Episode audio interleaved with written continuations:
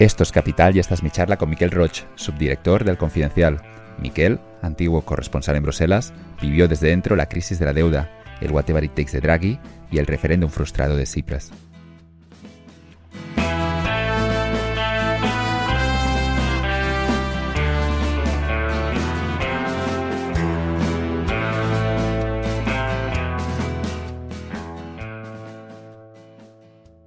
Buenas tardes, Miquel. Hola, buenas tardes. ¿Qué tal, Joan? Tienes un trabajo que la verdad es que yo quería ser como tú. Recuerdo hace unos 10 años, yo quería ser periodista económico, así que aprovecho para decírtelo. ¿Qué, qué, tal, ¿Qué tal es esto de trabajar como periodista económico? Bien, a ver, yo me lo paso muy bien, la verdad, yo lo paso muy bien y no sabía que me lo iba a pasar tan bien cuando, cuando decidí, decidí, pues eso, enfocar la carrera periodística hacia la economía, pero pero es muy divertido, es muy divertido y, te permite sobre todo conocer, conocer un poco pues, gente muy interesante y, un poco también cómo, cómo ¿no? los engranajes un poco de, de, cómo se mueven cómo se mueven las cosas en la sociedad de hoy en día. ¿Por, ¿por qué decidiste especializarte en la, en la, parte de la economía? ¿Entendiste que había una ventaja competitiva allí? Pues sí, la verdad es que fue un poco, me acuerdo mucho de ese día, porque, porque es de esos días que si tú dices, ¿cuáles son decisiones tontas que te han marcado para el resto de, de tu, de tu vida, pues el día que elegí, porque nosotros yo estudié en la Universidad de Navarra y había una asignatura de periodismo que se llamaba periodismo especializado y había que elegir qué especialización querías, ¿no? Entonces había cuatro, local, eh, político, científico o económico.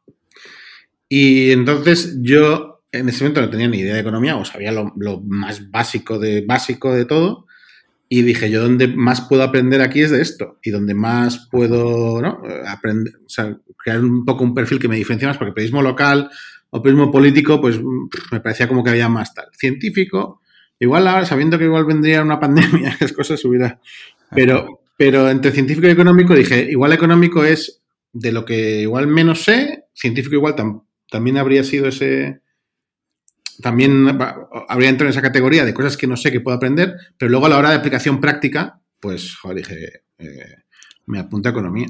Existe la crítica. Sí, no sé cómo lo verás tú, pero he escuchado a veces algunos, algunos expertos en su tema que dicen que los periodistas, al final, quizá algunos periodistas están escribiendo sobre unos temas que no dominan lo suficiente. Y hay quien decía que sería mejor estudiar una carrera en, un sector determinado y luego durante un año, dos años prepararte una especialización en periodismo. No sé cuál es tu opinión sobre esto, tú que has estudiado la carrera clásica de cuatro años de periodismo. Estoy completamente de acuerdo. Yo, yo, si ahora pudiera volver a repetir, lo que haría sería estudiar económicas eh, y luego me haría un máster de periodismo. O sea, eso sería mi... O sea, de hecho, cuando algún amigo o hijos de amigos, ya, pues ya no son amigos, ya son hijos de amigos los que te preguntan, oye, que quiero que estudiar periodismo y tal, ¿qué me aconsejas? Y yo digo, a ver, si tú tienes muy, muy claro que tu vocación es periodismo y que sabes que es el periodista y, no tienes muy claro en qué, pero tú sabes que quieres ser eso, vale, pues apuesta por ello y tal, o, juega con una doble licenciatura, ¿no? Haz periodismo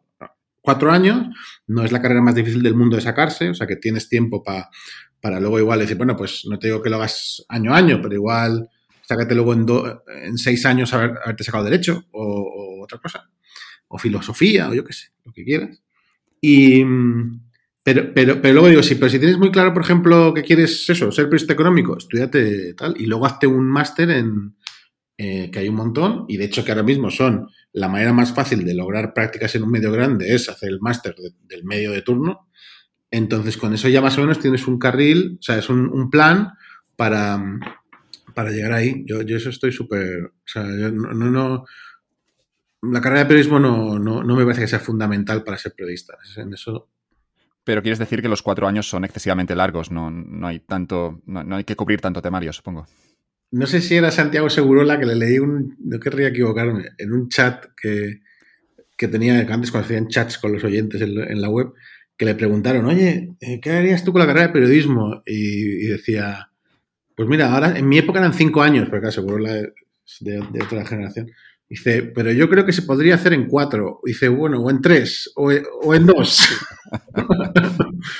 a ver, yo qué sé, ¿sabes? O sea, también depende de cómo lo aproveche cada uno y tal, pero, pero no, es, no es una carrera hard que dices, no, aquí y tal.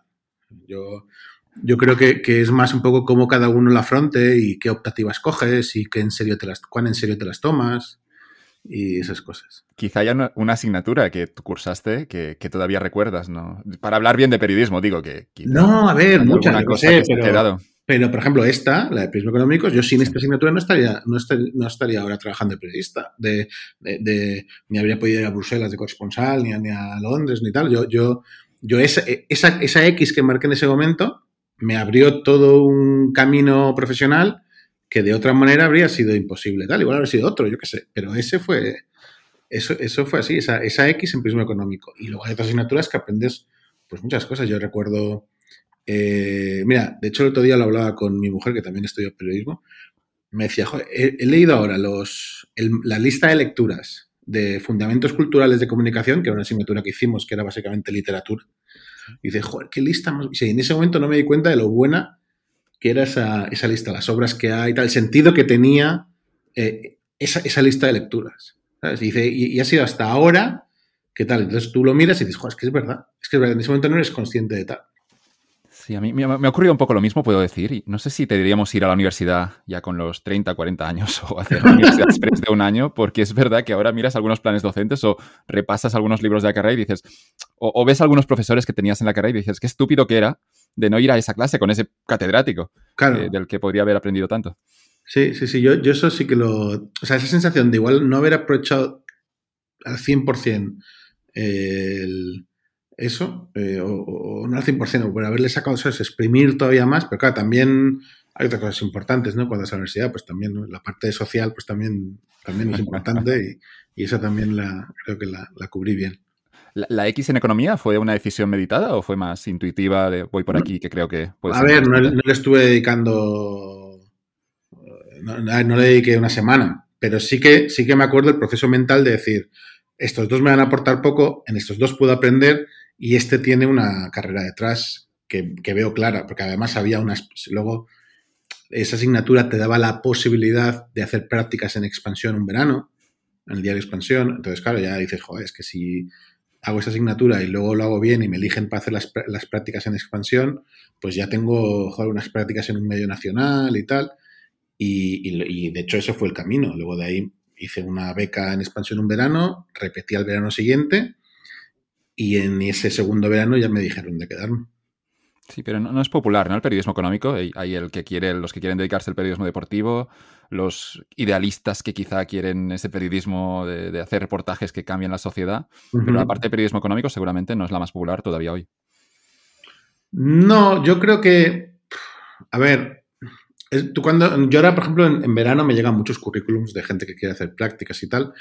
Y miramos. Entonces, yo, al que ya me pone que tiene interés en economía, ya se me pasa el primer filtro. Pero claro, a mí me llega de todo. O sea, me llega pues estudiantes que han estudiado periodismo y tal. Entonces yo, yo uso dos, dos, filtros para la primera criba. Uno es ya un interés en, en, o sea, para mi sección, ¿eh? porque luego pues igual hay otros que van mejor para deportes o para internacional o tal. Pero yo para becarios en mi equipo, pues joder, si me llega uno que me dice que es una apasionado de la economía, de la bolsa y de no sé qué, pues digo, pues chico, pues ya eso ya lo tenemos avanzado, pues si no, al que pillara tendría que hacerle el training y la beca son dos meses, tampoco tengo mucho tiempo aquí para, para tal. Y, o sea que si ya vienes con ese tal, y luego las dobles licenciaturas. A mí alguien que es periodista y, y filólogo, o periodista y, y, licenciado en Derecho, o, o cursando Derecho, o cursando Económicas pues ya, joder, digo, joder, este tiene un perfil interesante. De hecho, el último fichaje que ha entrado, que he fichado, que, ha entrado en el Confi al, equipo, es, tiene una doble licenciatura en economía y, periodismo. Y si tuviera solo la de economía, entiendo que ese currículum también pasaría al filtro. Sí, pero, eh, claro, no me interesa solo que sepas de economía, me interesa que sepa, o sea, el periodismo es vocación y actitud y tal. Entonces, luego, si, si tú tienes, por mucho que sepas de economía, si no sabes identificar una noticia y que algo es noticioso o que algo le puedes meter un poco de colmillo y decir, coño, mira, este es total, si esa visión y ese ojo no lo tienes, no vale. Me da igual que seas un Nobel, porque lo vas a explicar mal, o, bueno, o la capacidad de explicarlo, ¿no? De capaz, ser muy capaz de, de, coger temas complejos, reducirlo a cosas sencillas y, ponerlas encima de la mesa para que la gente lo entienda. Esa, eso, haber ser licenciado en economía no te lo da. Entonces, obviamente, mm, eh, es, un, es, un, plus, pero, pero no me vale solo que seas un, un gurú o un coco de economía. Necesito gente que, que, compagine las dos cosas. Igual no me hace falta que seas tan gran economista, porque igual no es mi labor como periódico, eh, eh, ¿sabes? Hacer, ganar un Nobel en economía. Y mientras que seas peor economista, pero que me cuentes mejor historias y tengas esa actitud y ese ojo periodístico, que al final es lo que va a hacer que, que haya historias interesantes y lectores. Hay que saber contar las cosas. Yo recuerdo ahora una sección del, The Economist que se llamaban, yo creo que era Economic Brief o algo así, y, resumían seis teorías de seis grandes premios Nobel de Economía, pero estaba claro que quien había hecho eso era, era economista porque conocía las teorías muy bien, pero después también tenía la parte de periodista porque sabía explicarlo con palabras que, todo el mundo pudiera entenderlo. Es, es complejo. No, no sé cuál, el consejo al final has dicho que es interesante cursar el máster para entrar en estos grandes medios. Mm, ser proactivo, supongo también, tener animas a, los estudiantes a tener un blog, a, empezar a, intentar construirse esa marca de periodista antes de salir al mercado? A ver, eh, yo, a ver, sinceramente, mm, puede, ir bien en el sentido de tener un escaparate, ¿no? Que dices, mira, es que, es, que yo he hecho esto, ¿no? y, mm, y, lo usas como un poco tu, tu currículum. En lugar de un currículum, pues mira, tengo este historial de, ¿no? de artículos, de post. No lo, no lo, veo mal, ¿eh? Tampoco me parece imprescindible porque es muy complicado. A ver, yo qué sé, mira, ahora mismo este chico que está haciendo ahora cosas muy interesantes, eh, que lo publica por Twitter, eh, que cruza bases de datos. Eh, es un... Victoriano, izquierdo, quizá. Mm, no, creo que se llama... Bueno, luego, luego pero bueno, que, está, está cruzando bases de datos públicas de, por imagínate, de lista de candidatos electorales en las listas electorales de unas elecciones en, en Cantabria y, contratos públicos concedidos o subvenciones concedidas por, tal. lo he visto, no, me acuerdo el nombre, pero lo he visto también. Lo has visto, ¿verdad? Sí, sí. Joder, pues joder, si tienes una cosa tan buena como esta, sí, pues úsala y difúndela y ponete un blog en Twitter o en tal, no sé qué, porque ahí, joder, yo sé que a este a este chico le han, le han llamado muchos medios para decir, oye, mm, nos gusta lo que haces, pero él tiene un poco un espíritu libre tal, y lo que me han dicho es que no, de momento prefiere ver hasta dónde puede llegar él solo, que me parece muy respetable. Em, eh, o sea, si tenéis una cosa de ese gramaje, guay. Pero, pero si no, tampoco lo veo imprescindible. Otra cosa es que tú, por ejemplo, tengas una web en la que vas colgando, mira, pues yo he hecho prácticas en ese sitio y tienes como un recopilatorio. Esto es lo que he publicado en La Voz de, Galicia y porque estuve tres años ahí, hace tres meses ahí haciendo prácticas y ahora estoy con esto, tal. Pero, pero vamos, por ejemplo, yo, yo creo que ser más activo en, o sea, una cuenta de Twitter activa y tal, con gracia y con tal, igual puede ser más útil que un, que un blog como tal y luego entrar en uno de los grandes medios porque allí es donde de verdad se aprende, supongo. Bueno, y, en la prensa local se hace, se hace, muy buen periodismo en España. O sea, hay, muy buen periodismo. Hay de todo en todos lados, quiero decir. Pero no por ser, no por ser prensa regional es, es mal. De hecho, a ver, yo, yo, por ejemplo, el Diario de Mallorca es un periódico, yo soy de Mallorca, y es un periódico que lo hace muy bien y tiene unos periodistas buenísimos. De hecho, Matías Valles, creo que es, que adjunto al director o director adjunto, no recuerdo, ha ganado el premio Ortega y Gasset de Periodismo con las investigaciones de los vuelos de la CIA. Eso lo hizo él. ¿Sabes? O sea, un periódico de Mallorca sacó, destapó de los vuelos de la CIA en España. ¿Sabes? Entonces, em, luego es verdad que la prensa nacional, pues eh, hay también muy, muy buenos periodistas y es donde igual muchos de los grandes periodistas pues aspiran a, hacer carrera allí, ¿no? En, medios nacionales, más que nada porque te lee más gente. Y, pero, pero sí, en, la. O sea, quiero decir que, los medios grandes, pues obviamente es donde están los. la, gran competencia, ¿no?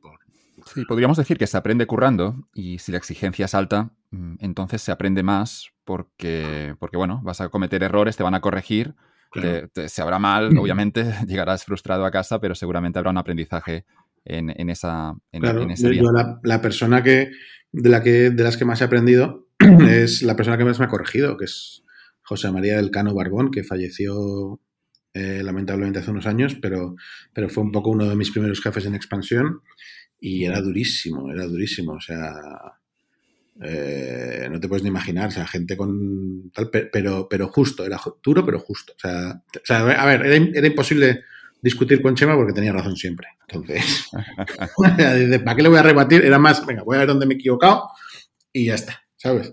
Y, y, y, pero es así, o sea, tú al final con las correcciones, y de hecho muchas, muchas, uno de los déficits que igual tiene la profesión es eso, que igual la gente más senior eh, igual no tiene tanto tiempo para tal, con esto de, es verdad que, ahora mismo estamos en un, en un ciclo de noticias 24/7 y es imposible parar un poco. Entonces esa parte igual de formar a los que vienen por detrás, igual está fallando un poco más. Y, los que vienen por, por, detrás, los, los, jóvenes, eh, dicen algunos que no tienen tanta capacidad insisto, eh, quizá es un cliché, pero que, no, no, resisten las críticas como otras generaciones. Bueno, yo te puedo decir que la gente que viene por, o sea, yo ahora miro los, o sea, mi equipo eh, va desde los 20 poquitos años, 23, hasta gente con 50, 50. Y, y la verdad es que te digo una cosa, tú miras la formación académica de los que entran, y no solo académica, sino skills igual, pues yo que sé, hacer, o sea, montarte tú tus propios gráficos o editar las, las imágenes. Y vienen mucho mejor preparadas las generaciones eh, que vienen de detrás que las que, las que... O sea, en lo que, lo que es un poco de ser ¿no? capaces de, de, conocer, de conocer tecnología y de, y de implementarla y de tal. Em, en cuanto a soportar críticas, no sé, yo, yo en mi caso no, me he encontrado nada que diga, es que estos jóvenes de hoy en día son unos blandengues. En mi experiencia personal, no. Sí que es verdad que tienes casos puntuales que conoces, mira, esta, te, cuentan cosas de, sitios y dices, joder, macho. Pero supongo que también pasaban antes, ¿no? O sea, que lo que pasa es que nosotros no nos enterábamos porque éramos los jóvenes en ese momento. Seguro que nos criticaban. No, sé si, si, si recuerdas con tu mentor en expansión eh, llegar un día a casa y decir, eso es demasiado, ¿por qué me está metiendo tanta caña? O, si al final decías, bueno, creo que tiene razón y por tanto voy a escuchar y aprender. No, porque tenía razón. Claro. yo, yo ahí también, un poco también supongo que depende de la actitud de cada uno, pero yo, yo cuando alguien me corrige y tiene razón, yo cambio de opinión. O sea, yo ahí no tengo, no tengo problema. O sea, que decir, me jode, probablemente, o me, fastidia por, ser, por no decir tacos en, tu podcast, Joan, pero... pero permitidos, ¿no? no está permitido. Eh, pero, pero me... Pero cambio, porque prefiero estar en lo correcto que, que equivocado. Y entonces... Eh, y él tenía autoridad, ¿sabes? No es, yo qué sé, no es que viene uno y te, que no respetas de nada y te dice, oye, esto cámbialo, y te dices, ¿pero qué me estás contando? ¿Sabes? Y, sino era un gran periodista y, encima además era buena persona y, o sea, de alguien que te puedes fiar y dices, mira, si me dice esto es porque es así. El, trabajo de periodista a, ti, en tu caso, te gusta muchísimo, podemos decir. Sí, a mí me gusta mucho y, yo, yo, me lo paso muy bien. También tengo muchísima suerte porque he podido hacer muchas cosas distintas, he podido ser corresponsal, que para mí es... Eh, es la vida mejor del periodista, ¿no? Como, como la canción esa de la vida pirata es la vida mejor, pues la vida de corresponsal es la vida mejor. He podido ir a mm, estar en Londres tres años y medio, en Bruselas siete, eh, y digamos, bueno, yo he estado 16 años en expansión, o sea, un montón, pero he podido cambiar de puesto cada tres años más o menos, cambiaba. Tres años fui redactor de mercados, tres años y pico en Londres, eh, luego tres años eh, en la web, bueno, fui corresponsal de Economía Internacional y llevando la web de expansión.com y, y, luego ya Bruselas y ahora ya en el Confi desde hace tres años. La vida de corresponsal la estás vendiendo muy bien, pero ¿hay, ¿hay alguna cosa negativa? Solo para saberlo todo. Bueno, pues que vivían mejor los... Generacionalmente, la, hay una... Es verdad que se está precarizando un poco la el rol de corresponsal. Tú hace 20 años te ibas de corresponsal y eras un embajador, pero literalmente eras el embajador de tu gran periódico en la ciudad en la que estabas. Y tú, por ejemplo, pero al nivel de que o estaba o había alguien o tu periódico no estaba. Es decir, antes, ahora los informes macroeconómicos de la Comisión Europea que se publican cada trimestre, pues los puedo ver yo desde Pozuelo Alarcón, que es donde está la redacción del Confidencial. Pero hace 20 años tenías que estar allí y coger el, el tocho de páginas, las 400 páginas físicas, irte a una habitación a leértelas y luego a escribir algo para el día siguiente. Entonces tú o estabas allí o no cogías el tocho de, páginas. Y luego las relaciones con la gente, pues, pues yo qué sé, pues no era lo mismo. Pues, la gente ahora está conectada al móvil, al WhatsApp 24 horas, pero, pero antes no, antes tú llamabas a sitios, no llamabas a personas. Entonces, o estabas allí o no, o no tal. Entonces, digamos que eso era una vida muy, eso, casi embajador, diplomático. Y poco a poco, eh, pues ha ido precarizando. Yo, a ver, yo tenía mucha suerte, yo, yo, yo me fui bien, me fui en plantilla, me pagaban, te pagaban el piso, plus de por estar allí, que todo es más caro. Pero sí que es verdad que cada vez cuesta, cuesta más, eh, o sea, la gente más precaria y luego cuesta más, yo creo, eh, aportar valor en el trabajo. O sea, es más difícil, por lo que te digo, porque, porque antes eh, eh, buena, el 50% del valor añadido era estar allí. Como yo estoy aquí y tú no, yo aporto más valor que tú. Y ahora eso ya no es así. Ahora tú estás allí, pero tienes que. O sea, yo el, PDF con las comisiones, con las previsiones económicas las tengo, lo tengo yo también. entonces tú tienes que estar ahí, conocer más gente, eh, buscar enfoques, plantear entrevistas, que, no sé, planificar bien las coberturas. Em, es más difícil, yo creo, ahora ser un buen corresponsal que antes. ¿Solo tendrá sentido el corresponsal de guerra, quizá? No, no, yo creo, sí, al revés, yo creo que, o sea, no porque sea más difícil aportar valor, digo que sea menos necesario. O sea, yo creo que es, o sea, es más difícil aportar valor, pero es muy necesario. O sea, sobre todo, a ver, yo, en Bruselas me parece una capital en la que cada vez hay más poder, o sea, hay mucho más poder ahora que hace 20 años y, y va a haber mucho más en los próximos 20. Entonces, es una capital de donde que nos condiciona la vida mucho más de lo que igual sentimos y, percibimos. Eh, entonces, para mí es fundamental tener una buena, una buena cobertura. Para un medio que quiera ser serio, tener un buen corresponsal en Bruselas. Lo que digo es que ese corresponsal lo tiene más difícil ahora que hace 20 años para que digan, qué buen corresponsal es. Recuerdo ahora en los libros de Enrique González, eh, Historias de Nueva York, Historias de Londres, Historias de Roma, Enrique González era corresponsal del país en esas ciudades. cuando, cuando el país creo que vendía, no sé, me invento la cifra, pero le había escuchado que eran unos 2, 3 millones de, periódicos en un domingo cualquiera. Pues claro, había más dinero. Y Enrique González en Historias de Nueva York incluso llega a decir que compartía despacho o estaba en un edificio en el que había estado Bill Clinton o en el que Bill Clinton quería alquilar un, un despacho, pero él tenía ese despacho y parece que las condiciones eran mejores, obviamente, en los 90. Sí, sí, completamente. Y yo el mejor ejemplo que conozco es em, el de Marco Niada. Yo, cuando estaba en Londres, yo estaba en, la, redacción del Financial Times, porque el Expansión tenía un acuerdo con el grupo Pearson y entonces, em, eh, eh, bueno, un acuerdo no, éramos parte del grupo Pearson en ese momento. Entonces tú ibas a la redacción, a, la sede del Financial Times. Entonces ahí estaban todos los corresponsales de los periódicos de Pearson menos eh, el de Il Sole, que no era propiedad de Pearson, pero se pagaba sus metros cuadrados en, la sede del Financial Times, porque ¿dónde no, no va a estar? Y de acuerdo, era Marco Niada, un tío fantástico, súper gracioso, tal, pero era un italiano de estos, italiano, tenía una mansión en Notting Hill y tenía una, una, red de escuelas en la zona de entre Pakistán y la India donde daba clases donde daban clases los profesores que tenía contratados a niños sin huérfanos o tal. O sea, un personaje, para darme cuenta, o sea, la, él, o sea, por, por, por, por convenio, si él hacía un viaje al, al, Nueva York a cubrir el FMI, tenía que ir en primera.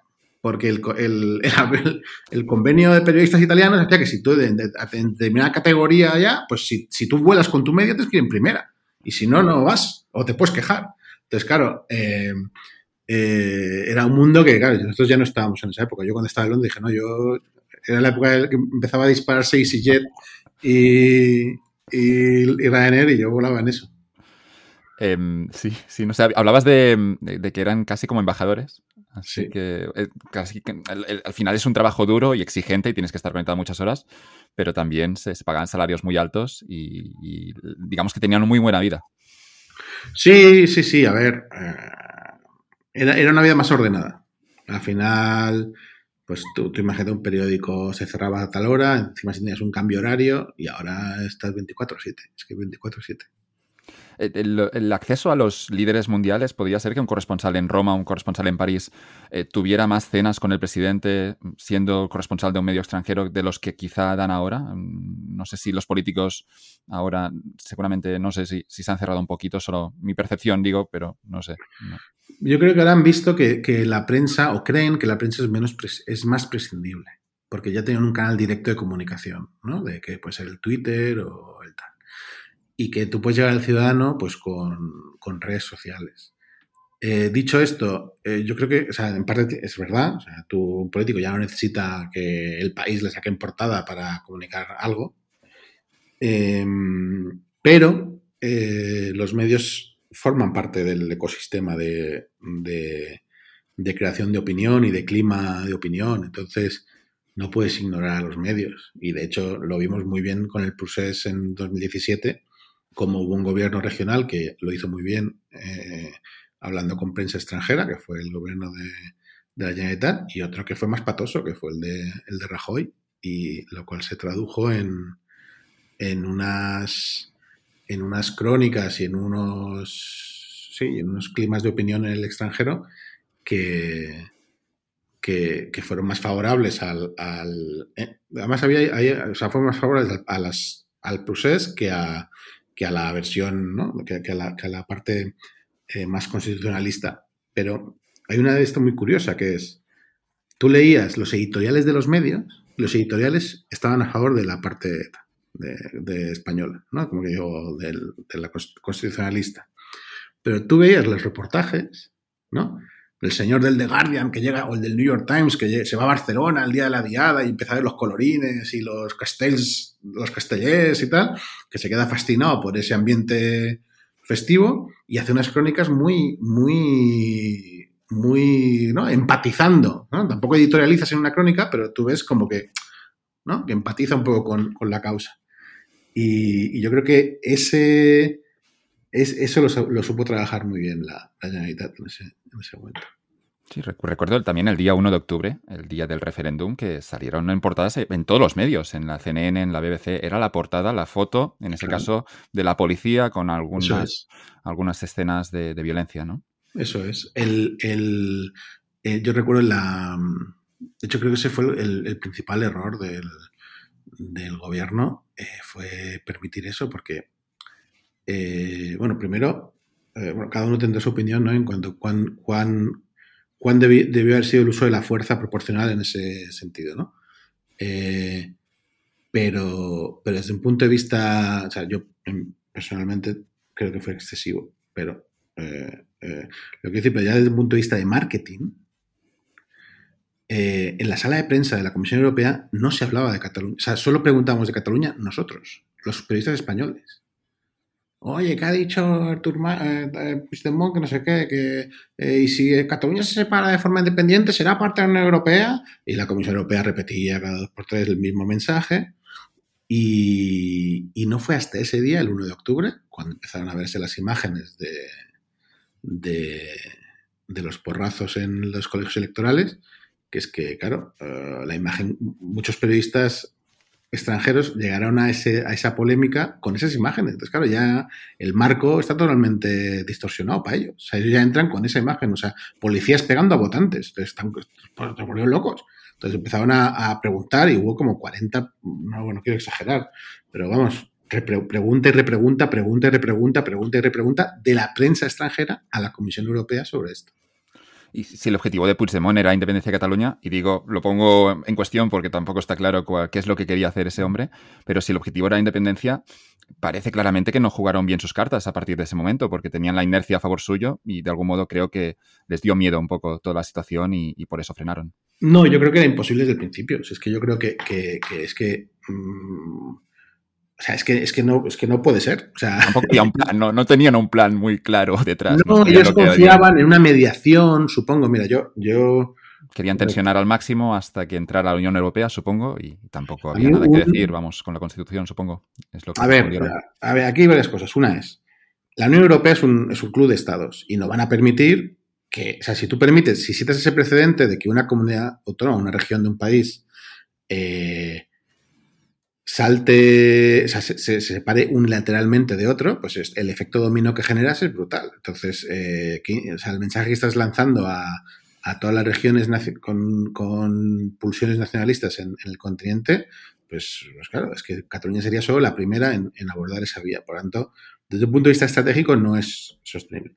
Desde otro, desde otro punto de vista del Estado de Derecho, pues lo siento mucho, yo ahí estoy, soy, yo creo que, que la soberanía nacional es, forma parte de, todo el, pueblo español y para cambiar eso y, para cambiar eh, eh, algo tan fundamental sobre como qué forma parte de España y qué no, pues tenemos que votar todos. Yo no me pongo a votar, votemos, pero tenemos que votar todos, no una parte. Y, luego está, yo creo que es la visión pragmática de, la parte inteligente del, del independentismo, que lo que buscaba es una negociación. Ellos querían, bueno, vamos a buscar capital político para negociar. Y vamos a llevar esto al máximo para que Europa se posicione a nuestro lado y negociar con Madrid con el backup de Europa. ¿Qué pasa? Que Europa pues pasó olímpicamente, pero, pero, pero es que, vamos. No sé qué esperaban. Yo, recuerdo que salieron a presentar los resultados el día 1 por la noche. No salió Puigdemont, pero salieron algunos de sus consellers y tenían caras de miedo. Era como, no sé dónde nos hemos metido, no sé lo que va a pasar ahora. La inercia juega a favor nuestro, pero no querían utilizar esa inercia, porque al final del día también estamos diciendo que, claro, eh, tú has dicho que era imposible, pero ha habido revoluciones seguramente con menos opciones de éxito que alcanzaron su objetivo, que esta catalana, ¿no? Y, si, hubieran querido y si lo hubieran jugado agresivo, nunca, claro, no sabes en qué hubiera terminado, pero imposible yo creo que no era, pero seguramente ellos ya al mínimo que eso se escaló, bajaron la apuesta.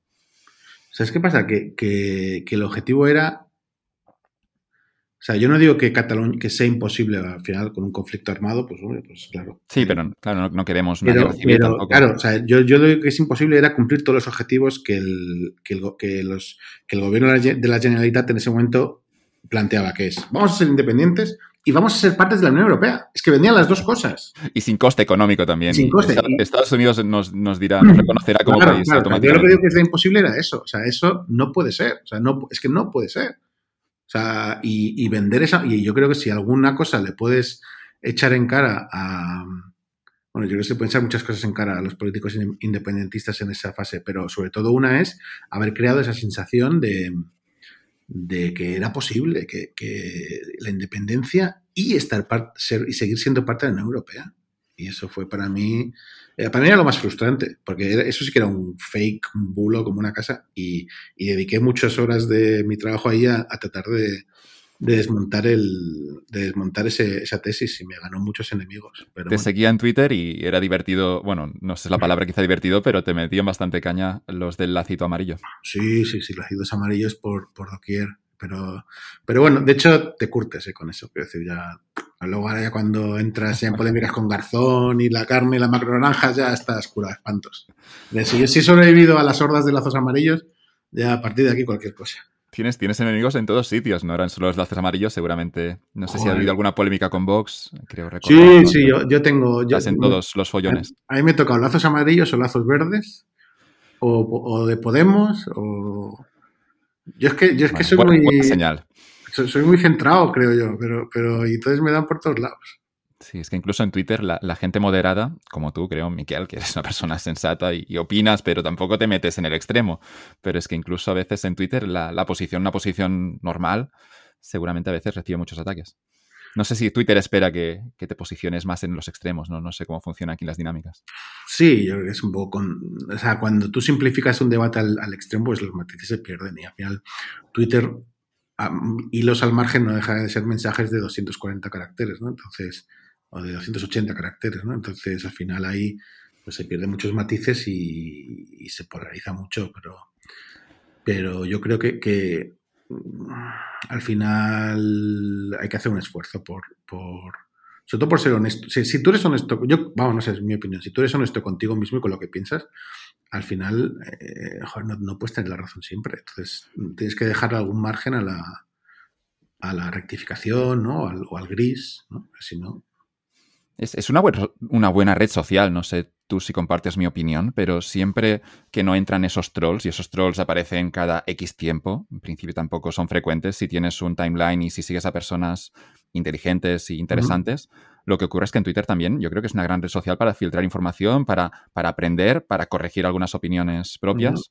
Y es, yo creo que es el lugar ideal para escuchar voces interesantes, pero mucha gente se queja de la politización de Twitter, ¿no? Es que Twitter es que es un desastre, es que, es que todo el mundo habla de política.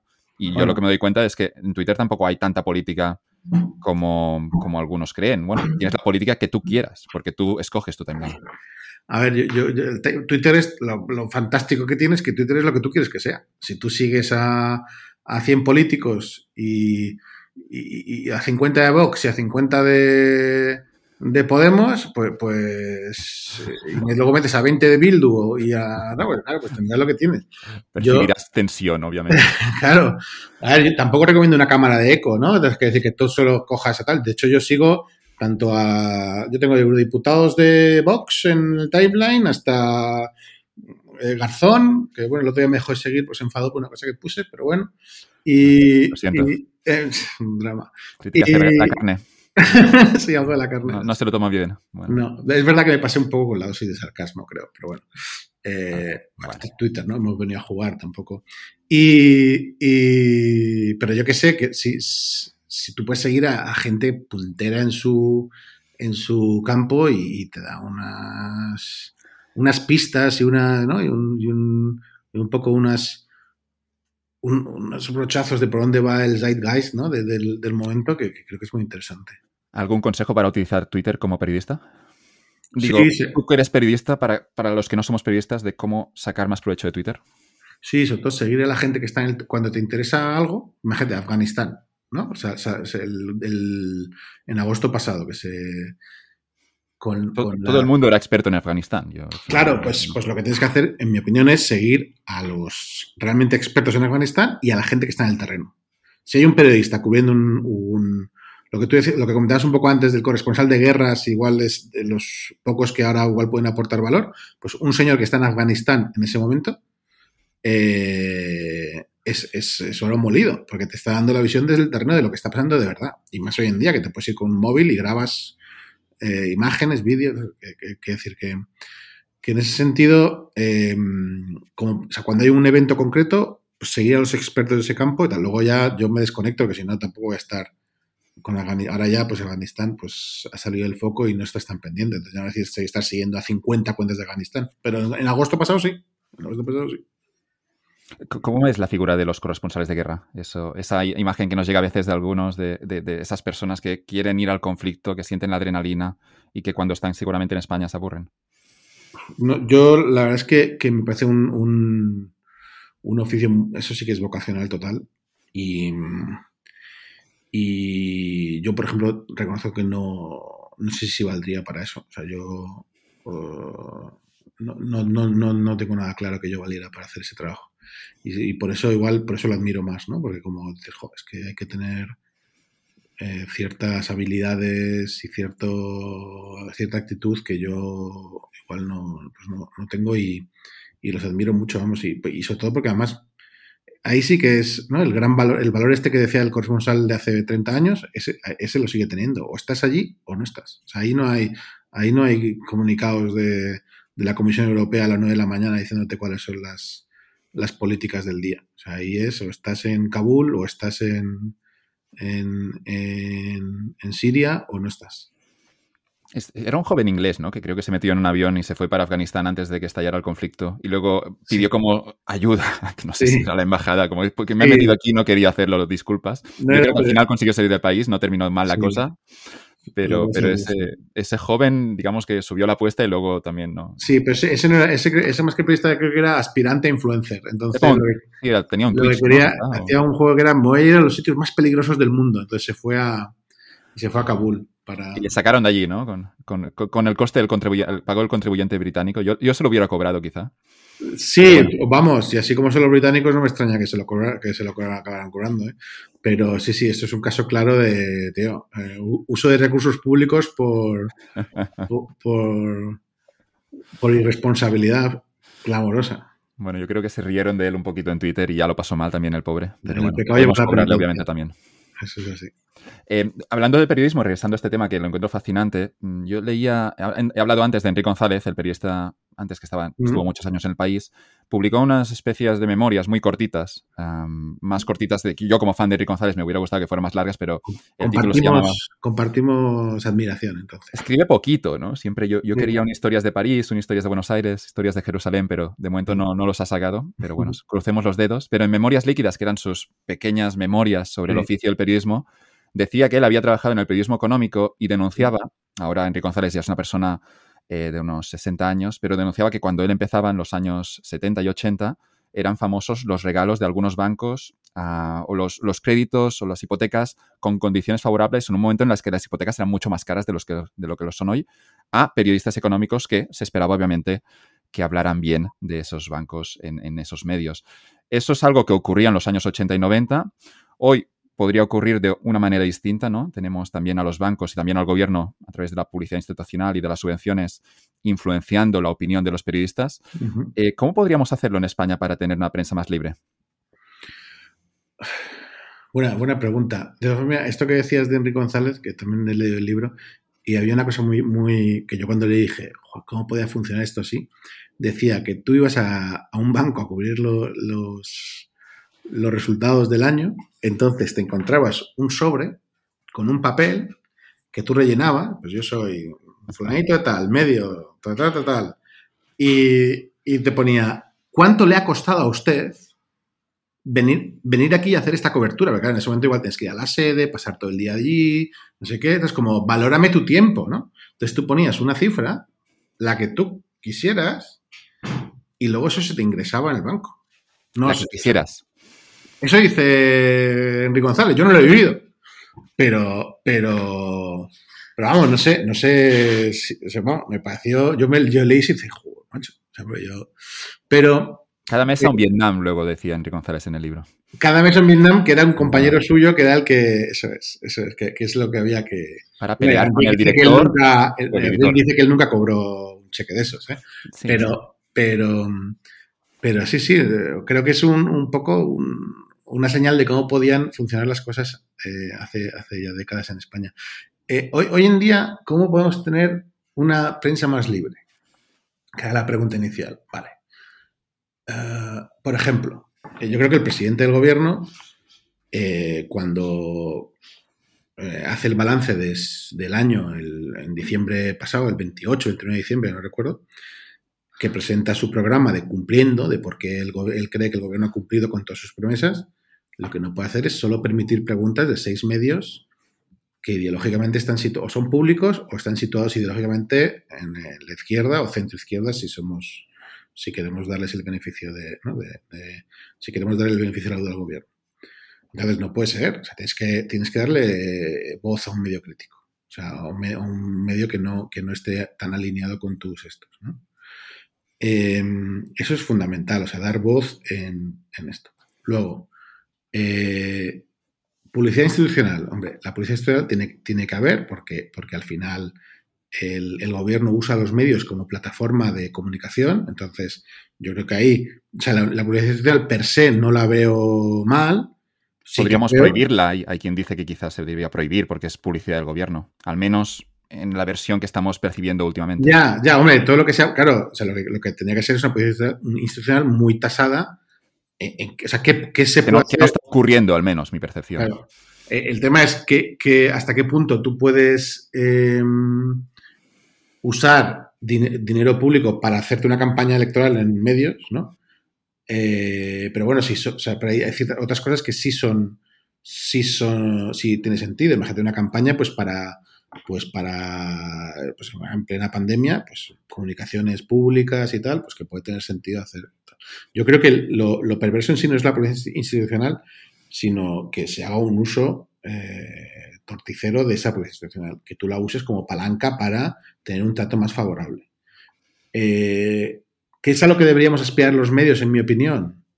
A no depender de la política institucional. Es decir, yo, si, claro, si, si, yo tengo 20 millones en ingresos al año y yo qué sé, y me vienen 5 por institucional, estoy especulando, ¿eh? No, coño, pues, pues eh, de tenerlos a no tenerlos, ojito, que, paso de ganar dinero, de, ganar dos millones a perder dos. Eh, eh, ahora, si es una parte ínfima de mi presupuesto, pues oye, no me me da igual, o sea, yo no dependo de ti. Es un poco... Ha habido un cambio de modelo en el periodismo. Antes se pagaban 100 pesetas por el periódico, 260 pesetas quizá en domingo, no recuerdo el precio exacto. Y ahora tenemos esos periódicos online donde la información parece, muchas veces la percibimos como algo que es gratis, pero hay alguien trabajando detrás.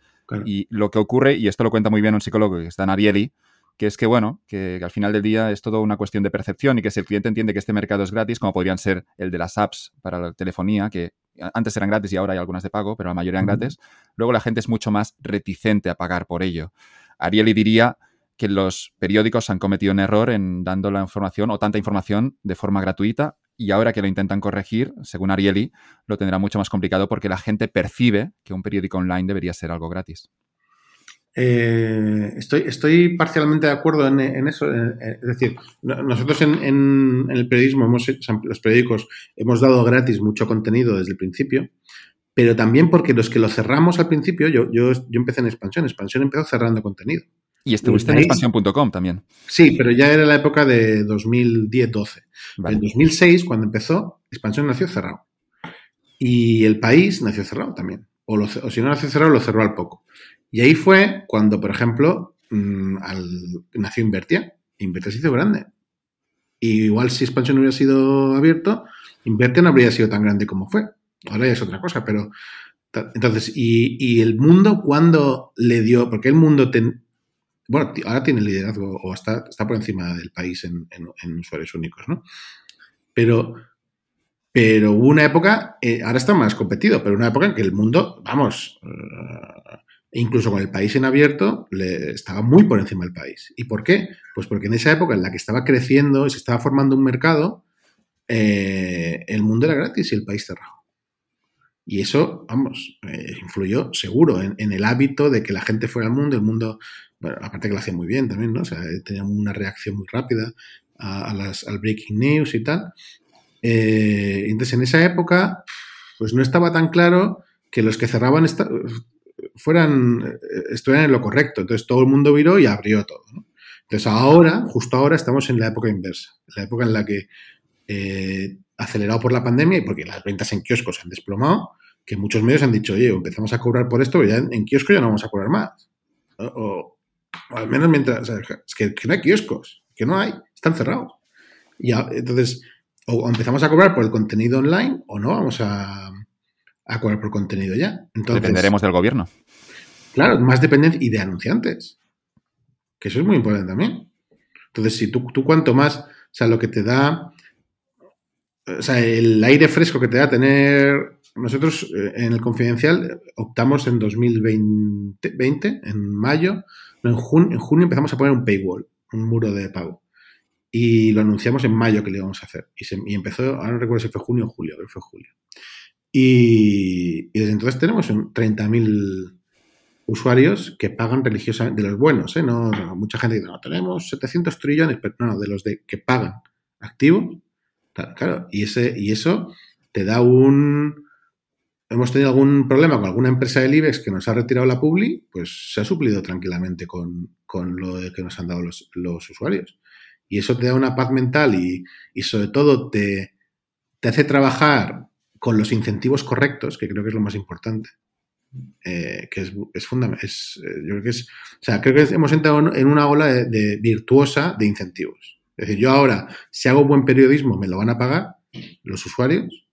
Si los usuarios pagan, hay más, hay más ingresos. Si hay más ingresos, hay más recursos para invertir en, periodistas o en mejorar las condiciones de los que hay ahora. Y hago mejor contenido. Y tengo más usuarios. Y tal, tal, Que es un poco la dinámica inversa en la que estábamos con las ventas en papel cayendo año a año.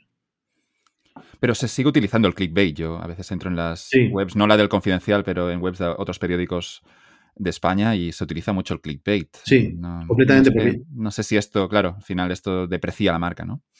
A ver, hay dos, hay dos, factores ahí, creo. Uno es, eh, seguimos midiéndonos, para mí, para lo que es una, una gran aberración que genera precisamente lo contrario, los, los incentivos perversos que es el usuario único mensual. O sea, medir los medios, la audiencia de los medios, por los usuarios únicos mensuales que tienen es una aberración. ¿Por qué? Porque tú imagínate, tú tienes 100.000 usuarios todos los días, que entran esos mismos 100.000 usuarios todos los días a leerte. porque les le encantan tus crónicas, tus análisis, la forma que haces en Breaking News, tal. Tú al final de mes, al cabo de 30 días, usuarios únicos, 100.000. Ahora, tú tienes 100.000 usuarios únicos diferentes todos los días, que entran por, por lo que sea, por, por, Google, por WhatsApp, por tal, para un viral que estés haciendo virales y tal. Al final de mes tendrás 3 millones de usuarios únicos. ¿Qué audiencia tiene más valor? ¿Los primeros 100.000 o los segundos 100.000 distintos todos los días? Pues yo creo que es indiscutible. Entonces, en un ranking como se hacen ahora, eh, el de 3 millones saldría muy por encima del de 100.000. Entonces, los incentivos que, que, impone ese ranking es al clickbait, a, no perder, eh, a, no salir mal la foto. Ahora eso va, va bueno, el, sector está cambiando de medición, vamos a pasar de Comscore a GFK, pero para mí lo importante no es tanto el sistema, el, con qué quién mida eso, no creo que eso sea el problema, todos tendrán sus pros y sus contras, creo que el problema es qué medimos y qué queremos que sea el, el, baremo por el cual los medios nos ordenamos o nos jerarquizamos de, más a menos relevancia. Mientras sea el usuario, el usuario único mensual, vamos mal, creo yo. ¿Fue el New York Times el primero en implementar ese paywall? Entiendo que alguien más lo había hecho antes, pero fue famoso el caso del New York Times porque es como que demostraron que el negocio podía incluso ser más rentable eh, online, pero insisto, también eso sería quizá un outlier. En el caso del New York Times vemos un periódico que se lee en todo el mundo y que ese periódico concreto sí que puede ser rentable, pero en el caso de España podría ser que el mercado fuera demasiado pequeño o que quizás solo hubiera sitio para un periódico, pero bueno, es mejor tener un periódico que fiscaliza el poder que, que no tener a ninguno. Sí, ahí, ahí el New York Times, el, Financial Times también históricamente ha tenido contenido cerrado. Eh, pero el primer gran generalista que, lanzó yo que sí fue el New York Times, o al menos que... Pasa que, claro, ellos parten de una audiencia global, ¿no? Entonces es distinto. Es, un modelo distinto. El, en España igual podríamos aspirar a hacer algo parecido con Latinoamérica, pero creo que es distinto, porque no hay un, bueno, no sé, creo, que no hay un demos latinoamericano único, ¿no? Que dices, no voy a, voy a apelar a todo el público latino con esta web. No, Pero los, los, de Twitch están, están siendo exitosos en público latino. Ya sé que no podemos comparar el confidencial con Ibai, pero habría aquí, bueno, que, quizá no se ha encontrado el mensaje concreto para, que los medios españoles puedan también ser relevantes en América Latina. Pues mira, ahora que lo dices, pues puede ser que no, tengamos el.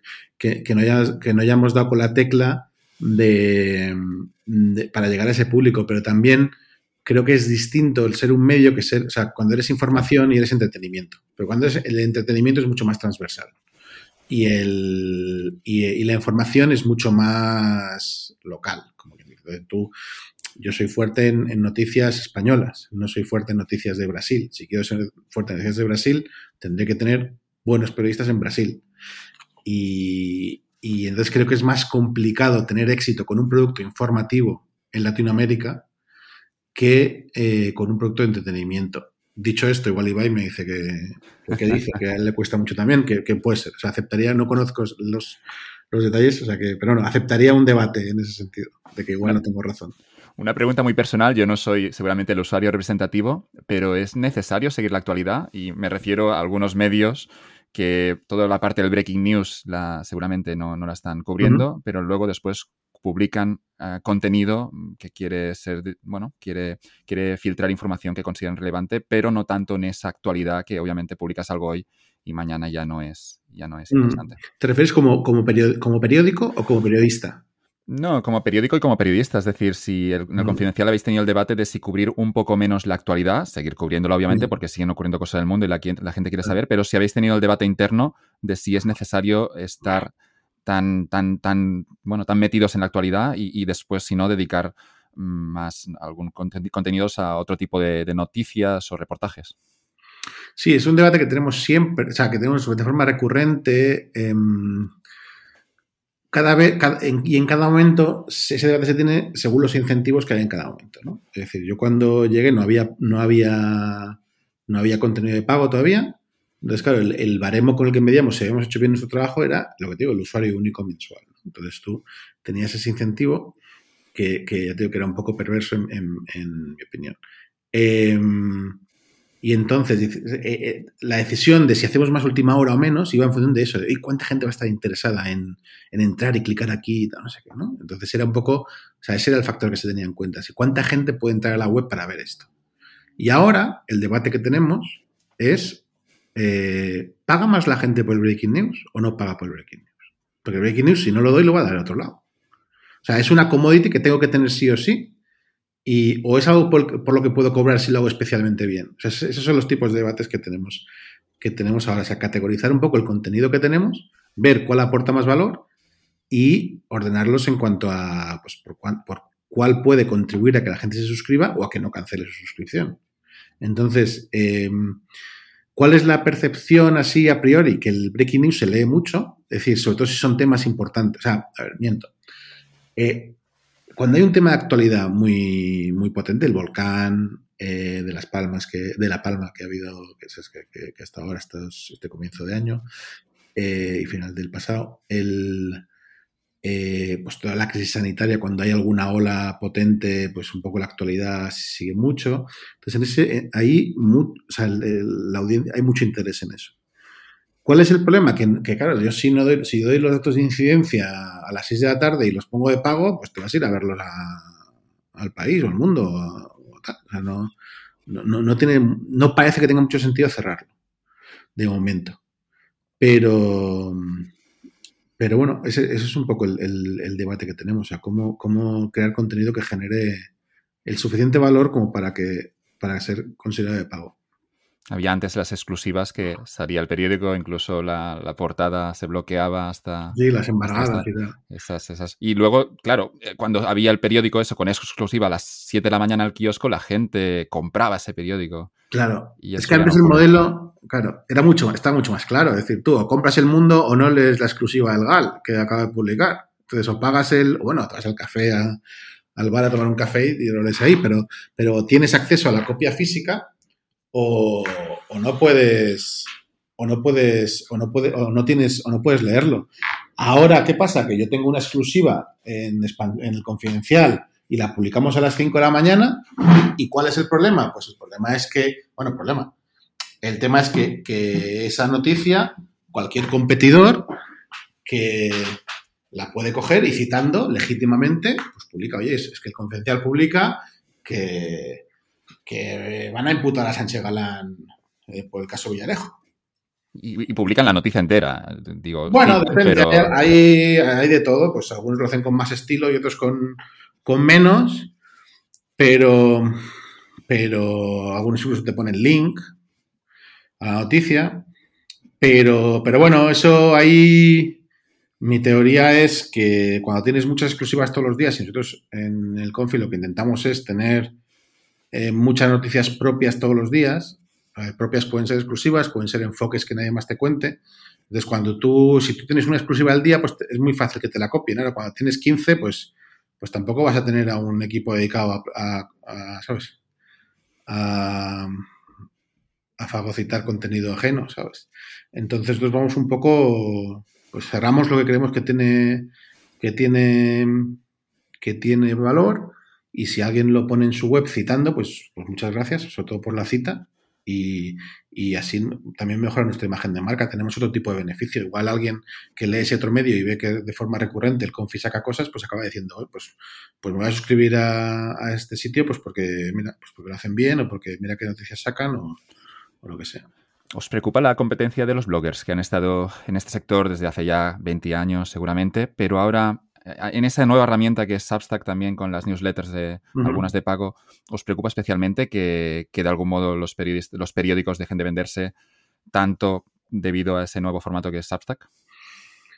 Mm, yo lo, que veo lo que veo con todos los formatos que, acaban teniendo cierto éxito es que es una, son oportunidades para nosotros para aprender y para, y para mejorar nuestra oferta. O sea, si ahora las newsletters están teniendo una segunda vida, eh, pues yo no lo veo como una competencia del confidencial. Yo lo digo, pues el confidencial, lo que tenemos que hacer es una estrategia de newsletters y tener a los mejores escribiendo la newsletter en el config. Y si hay uno que es buenísimo, que hace una newsletter económica todos los días, que es la Biblia de la, de la actualidad económica, eh, pues lo que yo voy a hacer es contactar con él para que la escriba con nosotros. Sí, pero regresamos a eso de las empresas, ¿eh? Y yo eh, pensando de nuevo en, que hay anunciantes y, que el modelo de Substack para algunos que estén escribiendo allí puede ser autosuficiente, es decir, pueden tener clientes sin depender de ningún patrocinador externo.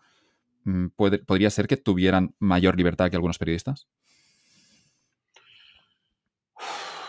A ver, em, cuando tú eres autosuficiente con, con, suscripciones de tu gente, obviamente eres libérrimo. tú puedes decir lo que quieras. Eh, o, tal, o sea, mientras tu audiencia luego lo, acepte, ¿no? Porque luego al final eh, hay otro modelo, es eh, una pequeña digresión, hay, algún modelo de, suscripción de pago que igual es, puede de medios que puede estar basado en ya no tanto en lectores, sino en mecenas de una causa. ¿no?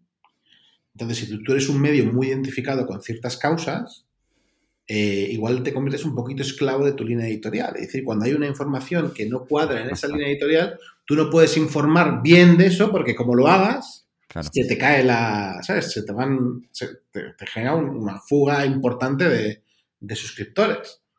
Entonces eso, o sea, eh, no, decir que, eso también hay que tenerlo en cuenta, ¿no? decir que al final, pues uno al final siempre está, eh, pues el tema es tener una diversidad de, fuentes de ingresos y, que, si una pincha, o sea, que ninguna te pueda, tener demasiada presión eh, única, o sea, que no haya un solo factor que te pueda obligar a condicionar tu línea editorial. Eso es, eso es lo que eso, eso creo que es la posición ideal de todos los medios, una mezcla entre, entre, entre, entre publicidad y, ingresos de, de, tal, porque al final cuantos más recursos tengas, mejor periodismo vas a poder hacer. Es decir, quitarte la publi solo por el hecho de quitarte la publi, pues igual hace que tú puedas invertir menos en periodistas o en recursos periodísticos. Es decir, yo creo que es mejor ponerse un límite a cuánto, a qué porcentaje de mi presupuesto anual quiero que, esté dependiente de un solo anunciante o de un grupo de anunciantes o lo que sea, que no eh, eliminar porque sí la, la, publicidad como fuente de ingresos. Entonces, lo que, lo que sí vas a tener luego son, pues eso, eh, pues sí, pues más, más influencia, más eh, intereses que, están ahí, que son, o sea, tú no es lo mismo que una empresa, si una empresa te pone public, ya es un stakeholder más grande que si solo es una, empresa de la que tú escribes de ella. Eso está claro. Sí, no lo sé. Estaba pensando también ahora en, toda la parte de las fake news por WhatsApp, por, por Twitter, obviamente que también corren. Algunos han dicho que en el momento en el que los periódicos, no todos, e insisto, el confidencial yo creo que estaría dentro de los que tienen buena reputación en España, pero en la que muchos periódicos, incluso los, los que se venden más, eh, están teniendo mala reputación por distintos motivos. Eso hace que la gente vaya a buscar sus noticias en otros lugares y eso hace que proliferen esas fake news tan frecuentes en WhatsApp donde se dice que la vacuna eh, puede matarte por X motivo que, es falso, ¿no? Em, claro, necesitamos una prensa seria, ¿no? Y, aquí yo creo que lo que estamos discutiendo es cuál debería, cuál sería el modelo, cuál es el modelo que pueda garantir eso y garantizar eso y, que la gente confíe en, los periodistas, que, insisto, eh, quizás mi percepción, pero podría, podría ser que en los últimos años eso, eh, la gente ha perdido un poco de confianza en, la figura del periodista en España. Yo, cuando, veo hay encuestas periódicas, ¿no? De cuáles son las profesiones menos respetadas de España. Y sale, periodista, ¿no? periodistas y políticos, no, no recuerdo por qué orden, pero por abajo. Pero seguramente el periodista no estaba en esa posición hace 30 o 40 años. No, no creo que tuviera una mala percepción social el periodista. Ya. es algo nuevo y, desconozco, no sé por qué está ocurriendo. A ver, no sé. Yo, yo la verdad es que, eh, obviamente, si la gente tiene esa percepción, es que algo estamos haciendo mal, ¿no? Con profesión. Yo ahí no, no, no se me ocurriría decir, todo el mundo está equivocado, eh, el periodismo... Sí que creo que es una... Eh, que al final la imagen, o sea, el periodista que llega al público y que al final igual acaba opinando en esas encuestas, pues igual eh, son algo más mediáticos, ¿no? Igual más vehementes, ¿no? Son, son más, más, más destinados al periodismo show que al periodismo pues, de investigación o de periodismo informativo más puro, ¿no? De voy a contar qué es lo que pasa y, tratar de, de poner un poco, de ser un poco contrapeso del, poder. ¿no? Eh, que hemos cometido errores como profesión en los últimos, bueno, siempre, vamos, continuamente. O sea, es decir, no, ninguna profesión hace siempre bien su trabajo. Pero sí que, sí creo que, que hay gente muy buena, muy honesta, eh, que intenta hacer su trabajo y, y, que a veces, a veces paga las consecuencias por ello. ¿Sabes? Que no, que, entonces creo que, hay mucho periodista que, que, muy serio, muy respetable y que esos son los que los que tendríamos que mantener en, la profesión si queremos darle la vuelta a esas, a esas encuestas. Sí, pero si lo que nos, si lo que estoy, bueno, si lo que vemos es que quizá algunos periodistas les terminan echando porque son los, los que están fiscalizando más al poder, hay que salir de, esta, de este círculo, ¿no? Sí, por eso, por eso es muy importante, yo creo, eh, generar lo que te incentivos correctos y, que las empresas tengan a que si a ti te llama el presidente del gobierno, o no el presidente, eso no lo haría nunca él, pero yo qué sé, pues un, jefe de gabinete o un tal, y te dice, oye, este no me gusta por dónde vas, y este periodista no sé qué. Pues se ha hecho siempre esto. esto sí, o sea, las, las, las injerencias son, están a la orden del día en, vamos, en todos los periódicos, pero de empresas, de, políticos, políticos regionales, políticos locales, políticos eh, a, nivel del gobierno central. Lo, que importa aquí es cómo tú reaccionas a esas expresiones y, y cómo tú las la haces prevalecer eh, eh, lo que tú creas que es correcto. Y a veces, a veces, algunas presiones tienen, o sea, que decir, dices, no sé, te hacen ver, o sea, te hacen ver que igual tú no estás tan en lo cierto como, como creía. Entonces, o aunque sea, te hacen ser un pelín más conservador con tu enfoque. Entonces, bueno, voy a frenar un pelín porque esto ya lo tengo. Y si voy aquí, igual me equivoco. Y al final es peor, porque puedo, me arriesgo a que, a que me digan que una cosa es mentira y pierdo credibilidad por haber ido un, haber subido un grado o dos el nivel de la crónica o el de la crítica, pues voy a quedarme un escalón por debajo y así me aseguro de que es verdad. Y luego ya sigo investigando y, busco si, pues, eh, información extra sobre si este enfoque es correcto o no, o incorrecto. Pero quiero decir que, que las, las, injerencias están siempre, todos los días, y, y, muchas veces de forma sutil que ni nos imaginamos que nos están presionando. Pero lo importante ahí no es que existan o no, que existen y existirán sino cómo, cómo cada uno reacciona a ellas. El escándalo del, Watergate, que al final hizo caer a, Nixon, eso era un grupo de periodistas que estuvo mucho tiempo preparando ese reportaje.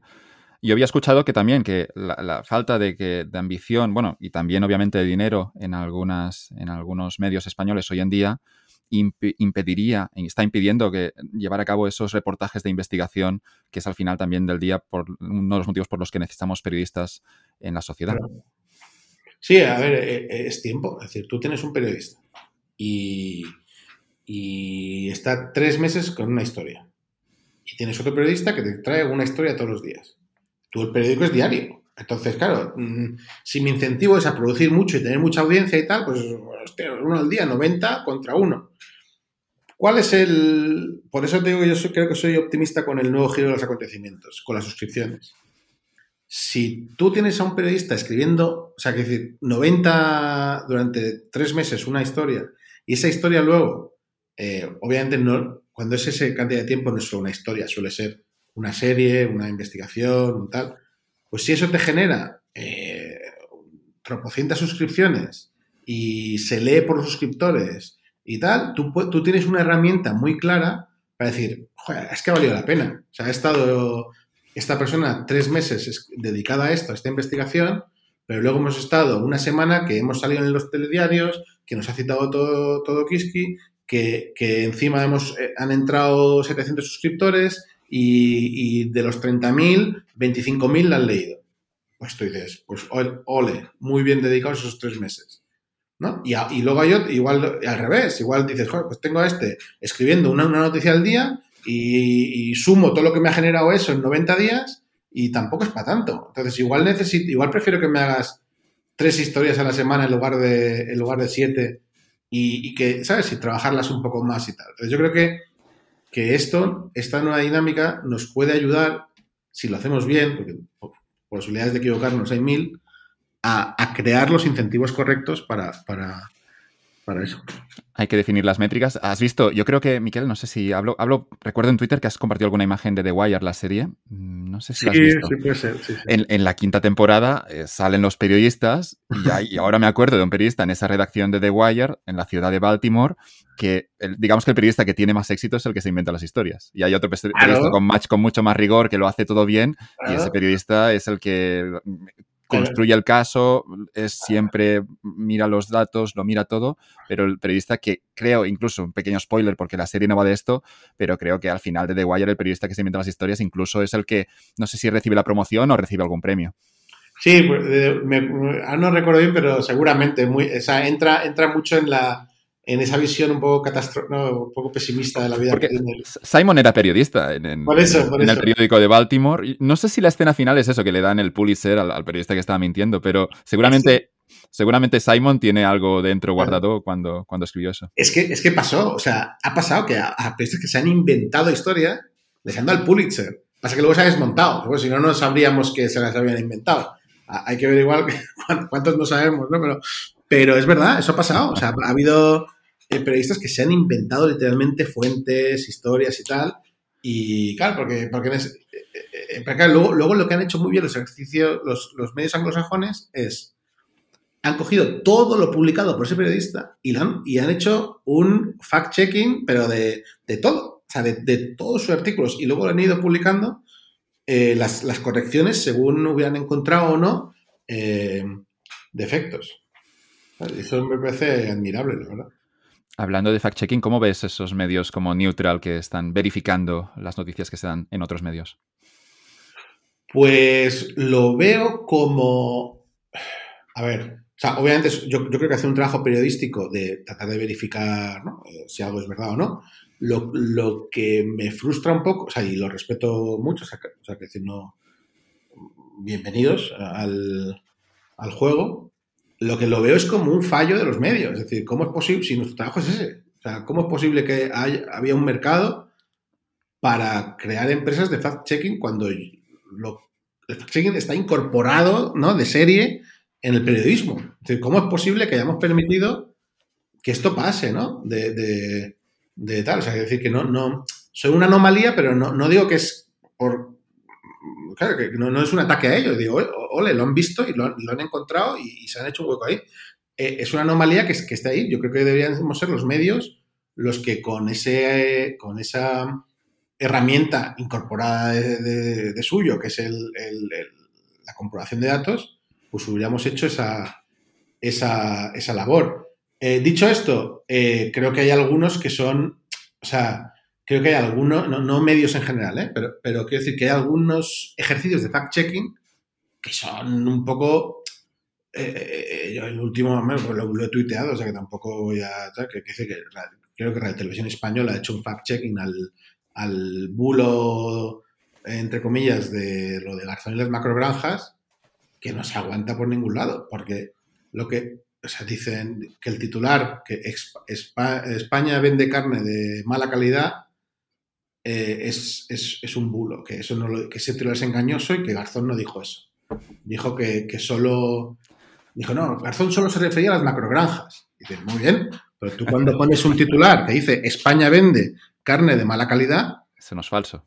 No es falso. O sea, te parecerá mal o podrás criticar que que, o sea, se pueda ser escéptico con los motivos que han llevado a, esta, a esto a ser ahora portada de todos los telediarios y todos los periódicos.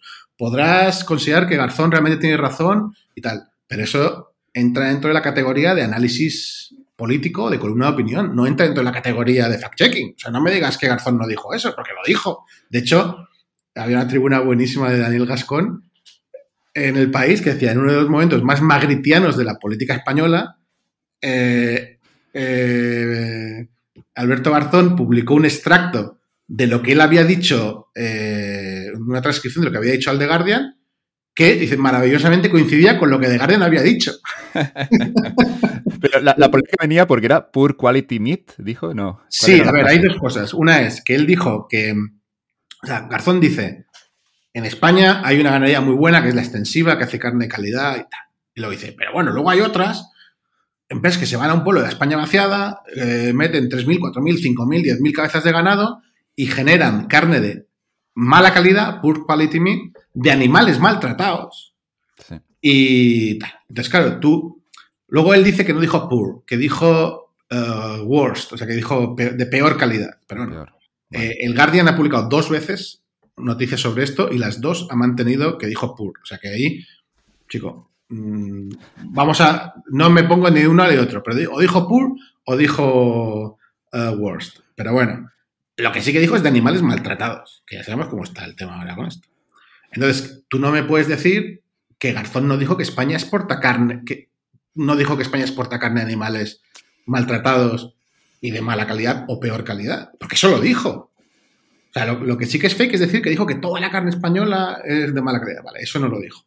Pero sí sembró la duda sobre toda una categoría exportadora que es carne española, cuando el consumidor británico o de cualquier no tiene capacidad de diferenciar si la bandeja de chuletas de cerdo que, está en el Tesco eh, eh, es viene de una macrogranja o de una familia de Soria que tiene cinco vacas. Entonces, mm, eh, claro, te puede parecer mal que Garzón le esté atizando, te puede parecer mal que Planas haya y, Sánchez le han encargado contra él como han cargado. Pero eso no es fact-checking, eso es análisis político. Y lo hace Radio Televisión Española, que es un bueno, público y debería ser mucho más. Bueno, sí, yo, yo la verdad es que no. Mucho más. sí, sí. Pero bueno, ahí. Podría haberlo hecho, o sea, podría haberlo hecho un medio privado también y me parecería igual de. Igual de mal. Saldrá Pedro Sánchez comiéndose un chuletón y. y al, punto, al punto que es como le gusta. Eh, sí. Pero y no sé, y a la siguiente, a la siguiente historia, ¿no? Eso, de nuevo regreso a lo de seguir la actualidad a veces, no por la actualidad española, sino también en Estados Unidos. Para los, los, usuarios, al final parece que las cosas se van repitiendo, porque esto de Garzón ya había ocurrido y Sánchez lo resolvió ya también defendiendo a los ganaderos. Sí. Y es ese argumento que decíamos antes, ¿no? Que insisto, yo no soy el jefe de opinión o el jefe de contenidos del, del confidencial, pero. y tampoco soy usuario representativo, pero es que me doy cuenta que la actualidad al final puede tener un valor mm, mm, negativo incluso, el hecho de que, te atrapa y tampoco te aporta nada en el sentido que se van repitiendo las noticias, pero sí que hay un análisis o unas noticias distintas que seguramente deberían interesarnos más. Pero insisto, yo no soy el mm. usuario típico, así que tampoco... No, no, pero, pero, tienes razón. En, uno de los grandes problemas que hay ahora mismo es que el ciclo de las noticias dura muy poco, 24, 36 horas. Tú puedes... Pero la gente pide esto, podríamos decir. ¿Eh? Digamos que estáis respondiendo a las demandas de la gente. Sí, sí, pero como pasa, o sea, en parte sí, porque claro, si tú ves que lo de Garzón tira y que hay interés, pues obviamente vas a intentar hacer contenido bueno en torno a ese tema, ¿no? Eh, lo, que decíamos antes, pues igual hace cinco años eh, bueno, vamos a hacer cómo hacemos el titular más viral o más o que, que, atraiga más gente. Y ahora igual dice, bueno, vamos a hacer un tema de macrogranjas eh, explicando bien qué es una granja que no y a ver si captar suscriptores con esto y tal, ¿no? Pero bueno, aún así sí que vuelcas tu, tus, recursos donde ves que hay un interés, ¿no? ¿Qué pasa? Que es que el ciclo de vida, te digo, es que cambia. Entonces tú ahora estás escribiendo macrogranjas, pero la semana que viene, a esta, a día de hoy, ya no habrá, ya no habrá macrogranjas. Estamos hablando de otra cosa. Y, y, el, y el problema es que puede llegar a generar la percepción de que todo da igual. ¿no? De que da igual lo que yo publique, no tiene consecuencias, porque dentro de una semana estaremos hablando de otra cosa distinta. Y yo ahí sí que creo que los medios eh, podríamos, pero no sé tampoco cómo, no tengo la varita mágica, pero no, no tenemos la... O sea, podríamos intentar pues tener unos temas en agenda y no soltarlos, pero, pero, pero claro, se te acaban también las cosas que contar. No puedes tener en, contar historias de Garzón un mes si no hay nada nuevo que contar. Entonces, es complicado, es complicado. Yo, yo por ejemplo, para mí el, un, un, micro ejemplo de esto es las ruedas de prensa. Una rueda de prensa es, un, como un micro relato de la actualidad. es decir, tú eres un periodista, preguntas sobre una cosa, eh, el, el, la portavoz del gobierno pasa olímpicamente, responde eh, manzanas traigo, y llega el siguiente periodista y pregunta sobre otra cosa distinta. Y, joder, imagínate si hiciéramos, el siguiente periodista coge la data y dice, no, es que mi compañero le ha preguntado por esto y no ha respondido, o algo así.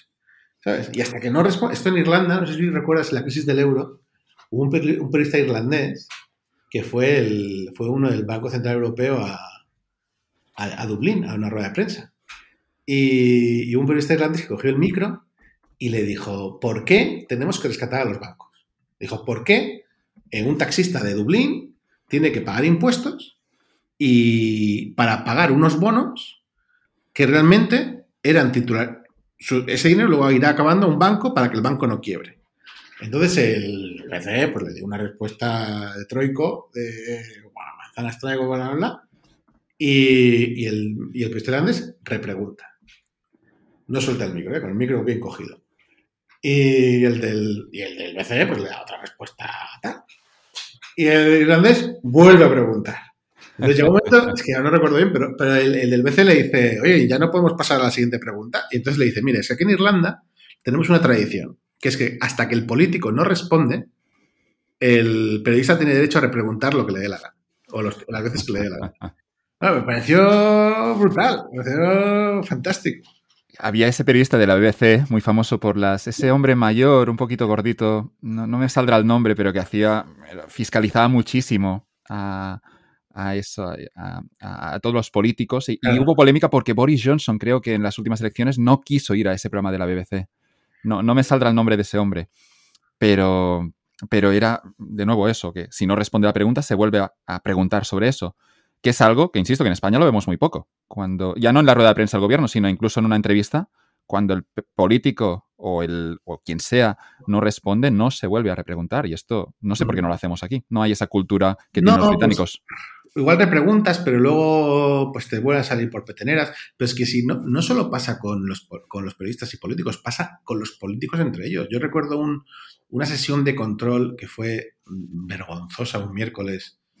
No recuerdo pero que, Sánchez, o sea, Casado preguntó una cosa, Sánchez respondió, pero sobre un tema totalmente distinto. Luego Casado respondió como si no, como si no hubiera escuchado a Sánchez. Cada uno venía con sus réplicas y contrarréplicas y las soltaron como robots, sin, que tuvieran nada que ver con, como si no estuvieran hablando, como si simplemente estuvieran intercambiándose mensajes y tal. Y dices, es que es es lamentable. O sea, no, no, se puede construir nada sólido sobre esto, porque no estamos, no tenemos un discurso común sobre el cual luego poder discutir si estamos de acuerdo o no. Pero no estamos de acuerdo ni, ni, cuál, ni cuál es el discurso sobre el que estamos hablando.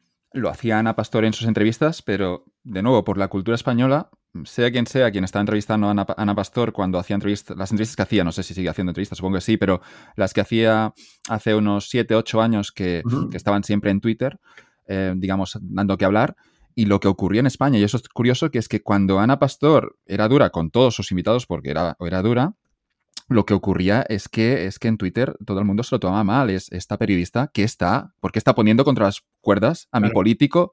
Pero esto yo lo intentaba mirar desde, desde fuera y veía, es que esto lo hacen los del PP, lo hacen los del PSOE y lo hacen los de Convergencia. Lo está haciendo todo el mundo. Sí, y... Muy triple en este sentido. y, luego también depende de la parte del lado en que, te en que se encuentre cada espectador, porque igual a uno le parece fantástico que le estén atizando a, Garzón y a otro le parece horrible, o a uno le parece fantástico que le aticen a Sánchez, a otro le parece horrible, o a Casado, lo mismo, o a Vox, o lo que sea. Pero ahí hay dos tipos de hacer entrevistas, si me permites. Una es el estilo Ana Pastor, ¿no? Más ¿eh? incisivo ahí, eh, tal, y otro más pausado y más tal, que es el de Alsina. Y créeme que cuando hablas con políticos, eh, le tienen mucho miedo a, ir al cine. ¿eh? Mucho miedo. Porque, porque te hace preguntas tal como que no pasaba por ahí y acaba respondiendo y, y, te, y metido un lío que no esperaba meterte. Y la europea, que dijo. Y la europea, ese es un gran ejemplo, el de la europea. Y la europea. Sí, no, es, el, es, el, estilo para sacar el titular en España, el de Alsina, no el de Ana Pastor, porque se van a poner a defensiva y al final tampoco van a regresar a tu programa. No, porque tienen su, claro, tienen su argumentario. Tú si atacas, ellos se cierran. Y, tienen el argumentario muy bien pensado. Cuando pueden igual tal es cuando se, bajan la guardia y, les preguntas una cosa que parece banal, que realmente no lo es, pero por la forma en que lo preguntas, o el tono, o el momento en el que haces esa pregunta, el político baja la guardia y suelta lo que realmente piensa. Es cuando se lían las cosas. Pero debe ser frustrante, y tú lo habrás vivido, Miquel, que hagas una pregunta y que el político te salga con un cliché y, volver a repreguntar y que vuelva a decir el mismo cliché que no te está respondiendo a la pregunta. Yo como periodista no sé si podría aguantarlo, me enfadaría seguro. Sí, y sobre todo porque muchas veces el problema es que no hay título. O sea, hay dos tipos de entrevistas también, bueno, o dos formatos, el, el radiofónico o televisivo, que es un directo, entonces ahí tal. Eh, entonces, el, producto es el que es, o sea, es la entrevista en sí, y luego el, de prensa escrita, ¿no? Que, tú haces la entrevista y luego la transcribes y, la ordenas y, la publicas, ¿no? Cuanto, cuanto, más, cuanto más alto está un político, más, más complicado es sacarle un titular, ¿no? Entonces, em, porque aparte de que cuanto más alto está, pues más controlado tienen el mensaje, porque más responsabilidad tienen, hay algunas instituciones como el BCE, por ejemplo, que tú entrevistas a alguien del BCE, el Consejo de Gobierno, pues en este caso sería a Guindos o a Lagarde o a, bueno, cualquier persona del miembro ejecutivo, tú tienes que enviarles la transcripción de, lo que ellos han dicho realmente. Y luego si ellos ven que el equipo de comunicación ven que han patinado en algo, lo corrigen. Y eso es condición previa para publicar. Es decir, si tú no aceptas esa condición, no entrevistas en el BCE. La, la excusa que dan que bueno, pues eso, es que una entrevista a un medio de comunicación forma parte de su política monetaria. Es decir, que lo que Guindos dice en una entrevista a Confidencial o lo que Lagarde dice en una entrevista al Financial Times forma parte de los mensajes que doy al mercado para modular un poco las expectativas de tipos de interés y tal. Entonces, que claro, que, no puede estar sujeto a un desliz ocasional de, eh, a ver, no estoy diciendo que digan, o sea, las correcciones que te llegan no son por mi experiencia, ¿eh? no es, oye, ha dicho que, yo qué sé, que quieren, que están pensando subir tipos y, luego te dicen, no, no, aquí pon que baja, no es, no es ese nivel. Es, pero que Lagar no está cómoda fuera de guion. Bueno, no Lagar, pero todo pasaba con Draghi, pasaba con Trichet, ¿eh? y pasó con Trichet. O sea, el, tema es, te, te, pueden cambiar un, pues igual un, un maybe por un could o un ¿sabes? O algo que han dicho que va a pasar, por decir may, o sea, may occur, ¿sabes? En ese, ese, tipo de matices, pues dices, claro, yo si un banquero central digo que voy a subir tipos, pues lo voy a subir. O sea, es un mensaje claro que estoy mandando a los agentes económicos. Pero vamos, a, lo, voy como ejemplo de que, o sea, lo, comento como ejemplo de que, de que al final muchos mensajes, sobre todo cuanto más arriba están, más, más encorsetados eh, llegan. Entonces es muy complicado y a veces frustrante eh, intentar sacar un titular a una entrevista. Muchas veces, yo recuerdo a Arcadia Espada, por ejemplo, que, decía que al final la entrevista no debería ser un género en sí mismo, sino un medio para otros géneros. Es decir, la entrevista es una, vía para sacar información y luego ya me, hago yo una pieza con, todo, no, no, no, no como tal. Pero... y en este contexto del BCE, Claro, las palabras afectan a los, unos mercados que, suben y que bajan y me acuerdo de esas palabras de, Draghi, ¿no? Whatever it takes, que todavía hoy se recuerdan y que obviamente influenciaron al mercado y lo siguen condicionando hoy. Sí, ahí es clarísimo. O sea, whatever it takes, nunca, nunca tan pocas palabras movieron tanto el mercado y mandaron un mensaje tal. Es, e, es eh, fue pronunciado por Draghi en Londres en, el, en 2012, en lo peor de la, de la crisis del euro en la primera fase, porque luego llegó la, el enésimo rescate griego en 2015 con Varoufakis y tal. Pero en 2012 ahí, que teníamos la prima de riesgo española a 700 puntos, esas palabras fueron las que calmaron el mercado. Y salieron gratis, ¿eh? O sea, decir, whatever it, whatever it takes, and believe me, it will be enough. ¡Pum! Y a partir de ahí, eh, todas las apuestas contra la disolución del euro eh, a deshacerse. Hablabas de Magritte antes, estuviste siete años como corresponsal en, Bruselas. no sé si podría, primero de todo, hablar de ese, de ese periodo tan intenso porque viviste la crisis del, si recuerdo bien los años, era 2012 el problema con la prima de riesgo para los países del sur de Europa y luego estaría la crisis del 2015 en la que Grecia haría ese referéndum y ese, bueno, ese corralito, ese amago de irse del euro y al final aceptando las condiciones de Alemania. Empezamos, si quieres, por la primera, porque es algo que la prima de riesgo se habló durante, bueno, todo el mundo hablaba de la prima de riesgo. si, alguien no estaba conectado en ese momento, ¿cómo podríamos explicar la prima de riesgo de forma sencilla? la prima de riesgo, o, así como la medimos o se calcula, es la diferencia que hay entre la rentabilidad del bono de referencia que se considera seguro, que en el caso europeo es el alemán, y lo que paga el país sobre el que medimos la prima de riesgo por ese mismo bono, por un activo parecido. Eh, la referencia estándar es el bono a 10 años, ¿no?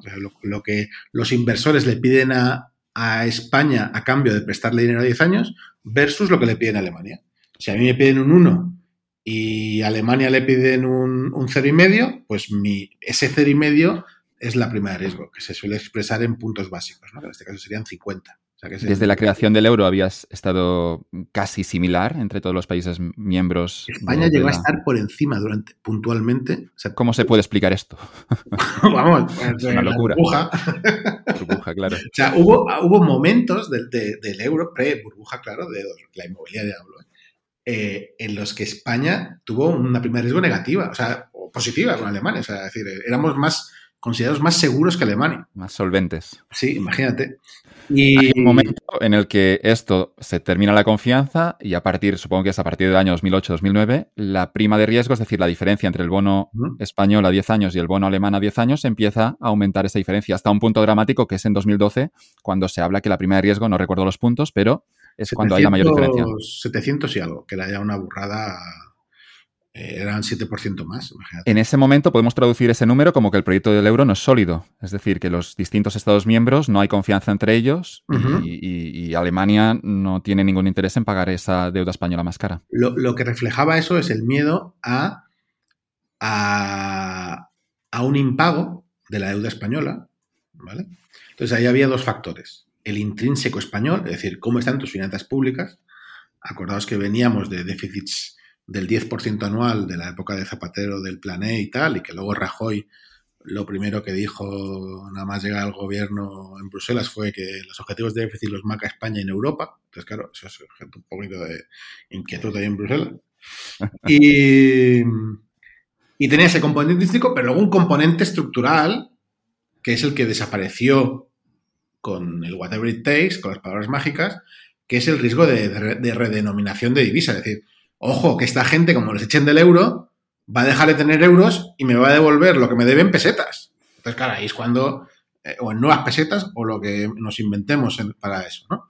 Entonces, claro, es esa, esa, es, esos problemas estructurales de deuda que tenía España con el riesgo sistémico de, que España pudiera salir del euro, fue lo que dispararon las primas de riesgo en esa, en esa época. Entonces, ¿qué hizo el Whatever It Takes? Quitó de la ecuación el riesgo de denominación. Porque dijo, no, no, no, eh, eh, España, o sea, después de esto que dice Draghi, España no va a salir del euro. Entonces, tú quitas ese factor de incertidumbre o lo, o lo, lo mitigas de forma muy importante y claro, la, la primera riesgo ya tiene una excusa para ir a ver, los, lo, que tienes es que los hedge funds que estaban apostando a esto, pues se, ven que están fuera de onda de mercado y corrigen y cierran posiciones. Y al cerrar sus posiciones, el mercado corrige hacia donde, de donde venía y se va hacia la zona donde estaba antes.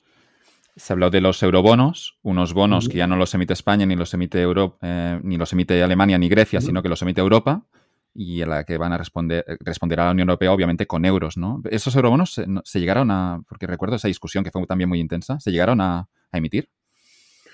Eh, eurobono como tal, eh, o sea, lo más parecido a un eurobono que hay ahora es el, o sea, que, que, ha existido nunca, son los bonos que emitiremos para los Next Generation Funds. Eso sí que son bonos respaldados por tal. Luego también hay, quien decía que, por ejemplo, la deuda que emite el BEI ya es un eurobono, porque el BEI es una institución europea garantizada por todos los estados. Pero bueno, es distinto. Eh, porque, porque es un banco de desarrollo que al final invierte en proyectos, que esos proyectos tienen un retorno en sí mismos, por tanto, es otra cosa. No es capto dinero para invertir en, eso es para hacer política fiscal, que es lo que, de lo que se va a esto, ¿no? Y, entonces el proyecto de los eurobonos siempre ha sido el gran sueño de los países del sur. Es decir, oye, eh, compartamos la visa, ¿no? Y, tal, y los del norte que dicen, muy bien, pues entonces compartamos la elaboración de presupuestos. Si tú quieres, si tú quieres elegir en qué vamos a endeudarnos, yo quiero elegir eh, cómo, eh, o, influir, ¿no? de cierto modo, yo tengo que tener poder de influencia en, tus, en cómo tú te vas a gastar tus, tu dinero, porque si tú impagas, quien te va a cubrir soy yo. No taxation without representation. La deuda no para de crecer en España, estamos ya en el 122% del PIB, pero Lo curioso ahora es que la prima de riesgo no está subiendo porque hay confianza en los mercados que la Unión Europea como proyecto común seguirá, al menos, durante un tiempo y que todos los países van a una. Eh, en cualquier caso, no está tampoco no está del todo cierto. Es decir, hay otras primas de riesgo que no son la española, sino creo que la italiana está siempre un poco más por encima que, la nuestra. Esto se puede traducir a nivel económico, porque al final la economía también explica un poco el mundo, de que los mercados dicen que hay menos confianza de que Italia permanezca en el euro o en Europa que España. Sí, o que la posición fiscal de italiana es más complicada que, que la española. El problema que tiene Italia es que toda reforma estructural que ha intentado hacer, pues tienen una contestación social brutal y, la estadística es que eh, históricamente desde los últimos 60 años Italia ha cambiado de primer ministro cada, de verdad, creo que es cada 14 meses o 15. O sea, ha habido, ha habido es, espectacular la estadística, o sea, es para verla y decir, y no hay una continuidad para hacer unas reformas que puedan hacer, o sea, es, el único país, o bueno, miento, no es el único país, pero es el, el otro día viendo un poco estadísticas de aceptación de la zona euro, donde donde hay más escépticos con el euro es en Italia. Aun siendo mayoría, o sea, hay gente que, o sea, el 60% de los italianos cree que, el euro es, eh, ha sido bueno, ha sido una buena idea, pero es la cifra más baja, el porcentaje más bajo de toda Europa. Pero claro, ellos solían salir de sus crisis devaluando la, la lira. La, lira. Y, ahora ya no, eso ya no vale. Entonces, claro, han perdido, han o sea, son, o sea, a ellos les ha afectado, les ha afectado más porque no han, en mi opinión, porque no han adaptado su modelo a la nueva realidad, que era esta. El, patrón, especie de patrón oro, ¿no? Que, es el euro, en el fondo. En España también se devaluaba la peseta cada, cada dos por tres. Hay una. Pero sí, es cierto que en España hay mucha confianza en el proyecto europeo. Que cuando hay estas encuestas en España es sorprendente, pero tampoco es tan sorprendente porque nos hemos beneficiado de la existencia europea, europea y también somos más ricos gracias al euro, pero también ha tenido unos costes ese euro, esa moneda única con países que funcionan a, distintos, a distintos niveles y, claro, eh, seguirá generando tensiones. Hay una casa de apuestas que es Betfair, donde se puede apostar cuál será el siguiente país en salir de la Unión Europea o del euro. E, en Italia se pagaban 4 euros. Eh, luego ya venían los franceses, los griegos de nuevo y España se pagaba 15 euros como siguiente país en salir de la Unión Europea. Y de nuevo, hay que hacer caso a los precios, a los mercados, porque hay gente jugándose su, capital y a partir de aquí tiene siempre más valor que una opinión. Sí, yo, yo pasa que, por ejemplo, yo esto de Betfair, eh, que me parecía una herramienta brillante para ver cómo están las expectativas, me llevó un poco de chasco con lo de Biden y Trump, en, eh, perdón, Biden no. de Hillary Trump. Hillary y Trump en 2016, que Hillary favorita. Salía, salía que iba a ganar Hillary y tal, y hasta las una o dos de la madrugada de ese día, ahí se dan la vuelta. Y ah, joder, ahora. Em, pero, pero bueno, lo, que sí que sí que es sí que es verdad que el proyecto europeo siempre está sometido a, cuestión y va a estar más a medida que, invada más la soberanía de los países nacionales y, que haya, y que, el proyecto en sí demande más transferencia de poder de las capitales a Bruselas, porque al final de lo que estamos hablando es de eso, de eurobonos, de fondos europeos. Es, que ahora España quiere que los fondos europeos sean permanentes. Muy bien, pues entonces hagamos permanente también otras cosas, porque, porque si no, no, esto no va a funcionar. Es decir, o a mí me das derecho de veto sobre tus presupuestos, o yo no voy a endeudarme para pagar tu fiesta. Si tú, porque cuando tú no la pagues, la voy a pagar yo. Entonces, si, que, si estamos de acuerdo en que la unión bancaria es un pilar necesario para la unión económica, estamos de acuerdo que la política fiscal europea es necesaria para el proyecto europeo, pues entonces también habrá que aceptar otras cosas. Entonces, ¿qué estamos hablando aquí? De todo rato de cesión de soberanía. Cesión de soberanía. Tú si, si tú le das a un señor en Bruselas la posibilidad de endeudarse en nombre de un holandés, o de un alemán, o de un español, o de un italiano, y le das poder de gastar en nombre de todos, esa, decisión antes estaba en la capital de tu país y ahora está en la capital de todos, de Bruselas. ¿Qué tenemos que hacer? O sea, y si estamos de acuerdo en que eso es la única manera de, avanzar y la única manera de hacer sostenible el euro y, de, y Pero es que el euro es un medio, no es un fin. O sea, no hay que salvar el euro por salvarlo. O sea, el euro es un medio para, para, ¿no? para prosperar todos y tener un mercado común y tal. Eh, em, si estamos de acuerdo en eso, lo que hay que hacer es adaptar las instituciones democráticas a eso. ¿no? si, el señor de Bruselas que va a decir que, nos vamos a endeudar, no puede ser un comisario elegido por el presidente de una comisión europea puesto a dedo por 27 jefes de gobierno. No puede ser. O sea, yo quiero votarle al señor ese. ¿No? Yo quiero poder votar a ese comisario si se va a endeudar por mí, o si va a gastar por mí, o si va a vetar presupuestos nacionales por mí. Entonces, lo que hay que hacer es dar más, en mi opinión, dar más poder a, Bruselas, pero, pero, pero eso con una uh, accountability. O sea, que, ellos luego sean, o sea, poder echar al, presidente de la comisión que el Parlamento Europeo le puede echar directamente al, comisario, a, todos. Ocurre a todos los niveles. Estaba pensando también ahora con las comunidades autónomas, que claro, quieren competencias, pero no quieren esa accountability que mencionabas. Publicaste un libro en Europa, en, cuando tu época como corresponsal, que es Troico Ficciones, con, con un toque de humor sobre sí. esos, esos meses tan intensos. Y yo recuerdo muchísimo la, la, parte de la crisis griega, que podríamos cerrar esta entrevista con esos, esos días. Me gustaría saber un poco cómo, cómo lo recuerdas, esos días en los que wow. se hace un referéndum, en los que sale el primer ministro griego diciendo que si sale el sí o el no, ya no recuerdo cómo iba la pregunta, si era al revés o no, pero si sale lo que yo quiero, nos piramos del euro, ganó esa, esa, esa opción y luego, obviamente, la, la presión fue muy alta y terminaron aceptando un rescate um, por parte sí. de, de, de, Alemania y de Europa, pero condicionado a una serie de, de reformas. Pues yo, yo, esos seis meses de, de Cipras y Varoufakis en, en, Bruselas, que fue el año 2015, si no recuerdo mal, de enero a... Creo que tomaron el poder el 20 y pico de enero y, y Varoufakis al menos estuvo hasta junio, que fue justo después del referéndum porque eso sí, él fue consecuente, no se respetó lo que él creía que debería haber hecho el gobierno, tal, y otra cosa no, pero coherencia ahí la tuvo. Te dice, pues si yo aquí no me quedo, me voy a mis libros y a mis charlas y a mis cosas.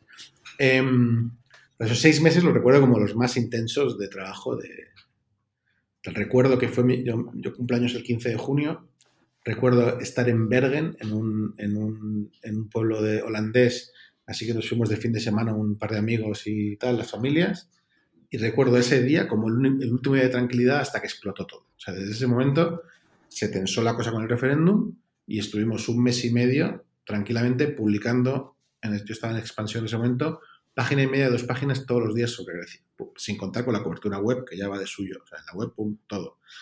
Y, y recuerdo no haber librado un solo día desde, desde ese 15 de junio hasta la cumbre, creo que fue ya entrado julio, y, y esos días lo entiendo más que mentalmente acabas saturado. Y, y, entonces ahí lo que fue es un desafío, un desafío de, de, de Varoufakis, básicamente, y, y Cipras, pero Cipras en ese momento yo creo que era el, la marioneta de Varoufakis, hasta que Cipras se lo quitó de encima, y a, al, a, al modo de hacer las cosas en Europa. Entonces, eh, ¿Qué pasó ahí? Que, que, que, Varoufakis no solo quería renegociar un buen un acuerdo con, con, la Troika, sino que quería tener razón. Quería tener razón, que se la dieran, que le dijeran lo listo que era y lo muy mal que se habían hecho cosas en Europa en ese momento. Era un Puigdemont griego. Básicamente, pero, pero con. Sí, sí, eso es, básicamente. Pero luego él al menos se fue cuando no se hizo la tal. Entonces, Puigdemont lo que hizo fue irse, pero declarar la, declarar la independencia. Se fue, se fue de cañas el día que declaró la independencia. Esto no sé si lo sabías. Regresó a Girona, ¿no? Antes de, de, de cruzar la frontera. Sí, sí, sí, el tío declara independencia en el Parlamento y, y, y, se va, se va, ese día se va, se va a cenar a, a Girona. Eh, dejamos el tema catalán, es que tampoco me quiero. Mejor no nos metemos aquí. Eh, el tema de Varoufakis era muy interesante. No. Había escuchado a tu colega de, del mundo, a Swances, uh -huh. decir que el error de Varoufakis era que no había entendido cuál era su rol. Que, que, el rol que tenía Varoufakis era negociar con, con, con, con, la parte de la Troika, con los alemanes y con la Unión Europea, un, re, un rescate bueno y beneficioso para un pueblo griego que lo necesitaba, porque Grecia no podía pagarse, no estaba en una situación de, de quiebra. Y, uh -huh. decía de forma muy inteligente que Varoufakis no llegó nunca a entender cuál era su rol, se dedicó a dar conferencias, a, a, a decir que era, él era el bueno, y obviamente esto no ayudó en esa negociación donde tenías que también que cuidar él, ese aspecto. Él no solo quería una victoria técnica sobre la Troika, que es lo que le técnica y discreta, es decir, mira, vamos a negociar aquí un superávit primario, ¿eh? que estemos cómodos todos, yo nos la lío y tal, y ya está, ¿sabes? Dejamos de llamar troika a la troika, la llamamos las instituciones y, aquí no ha pasado nada. Eh, pero no se conformó con eso, él quería una victoria moral sobre la troika. Él había hecho una campaña, pues a lo Pablo Iglesias, a lo, ¿no? Un poco eh, agresiva, ¿eh? de asaltemos los cielos, eh, somos la luz contra la oscuridad y todo ese tipo de cosas que al final acaban, en la mayor parte de las veces, si no siempre, como acaban, que es con un corralito. Y, y, y, entonces, em, eso fue su gran error. O sea, querer. Claro, y, porque eso Europa no se lo podía permitir en ese momento. En ese momento era la época en la que en Moncloa, gobernada en ese momento por Rajoy, los, las encuestas de opinión daban a Podemos como el partido con mayor intención de voto. Entonces, claro, si Europa daba el ejemplo de que uno podía unilateralmente impagar la deuda y, tal, pues dice, pues que lo haga Grecia que es un 2% del PIB y tal, europeo, bueno, pues igual podemos sobrevivir, pero claro, y así España se une a esto y luego Italia y luego tal. Eh, entonces, es verdad y en eso sí que se le puede dar la razón a los críticos de la Troika, es que Grecia se usó también como ejemplo para España. Es decir, oiga, que si ustedes van por aquí, eh, esto es lo que se viene. Y, en eso estoy de acuerdo. Yo creo que el ejemplo griego ayudó a desinflar la burbuja Podemos en esa época y de hecho cuando hubo elecciones, pues, eh, pues ya de ese 29-30% de voto que había en, las encuestas internas de Moncloa a principios del año, pues ya cuando llegaron las elecciones pues mucho más abajo. De hecho, nunca llegaron a superar el peso el Podemos. Los economistas hablamos de, en teoría de juegos del juego de la gallina, eh, que significa, bueno, es un juego en el que hay dos conductores eh, acelerando el uno frente al otro y habrá un choque frontal si ninguno de los dos gira. Y se dice que en el juego de la gallina gana el, que no gira. ¿no? Siempre hay un momento en el que ves si un coche viene de frente, tú vas a girar. Ocurre en la película con James Dean, en Un rebelde sin, sin causa, y esa escena con, la, con eso de los coches, con ese juego, creo que, que es con un acantilado por medio pero con el caso de Grecia y también con Puigdemont en Cataluña había algo de juego de la gallina allí, de dos partes jugando de forma agresiva para intentar convencer al otro que no girarán. Es decir, en el juego de la gallina al final dicen que es efectivo si tú te puedes comprometer de alguna manera. Es decir, si te atas las manos al volante y no puedes girarlo, algo así, ¿no? Si, si tú das, mandas una señal, esto decía un economista que se llama Thomas Schelling, que decía que tenías que mandar señales creíbles. Una señal creíble aunque cueste creer, pero es la, seguramente una muy buena señal, es parecer loco, parecer una persona que lo voy a hacer, es que no me importa ya las consecuencias. y esa teoría del hombre loco de Schelling dice que, claro, no te vas a meter en una pelea con, un, con una pelea con un hombre loco porque, porque vas a perder, ¿no? Eh, no sé si Cipras y también Varoufakis intentaron jugar esa carta del hombre loco en ese momento, pero tampoco le salió bien. Totalmente, Varoufakis jugó esa carta hablando de impagos, de tal. A ver, lo primero que hizo Cipras,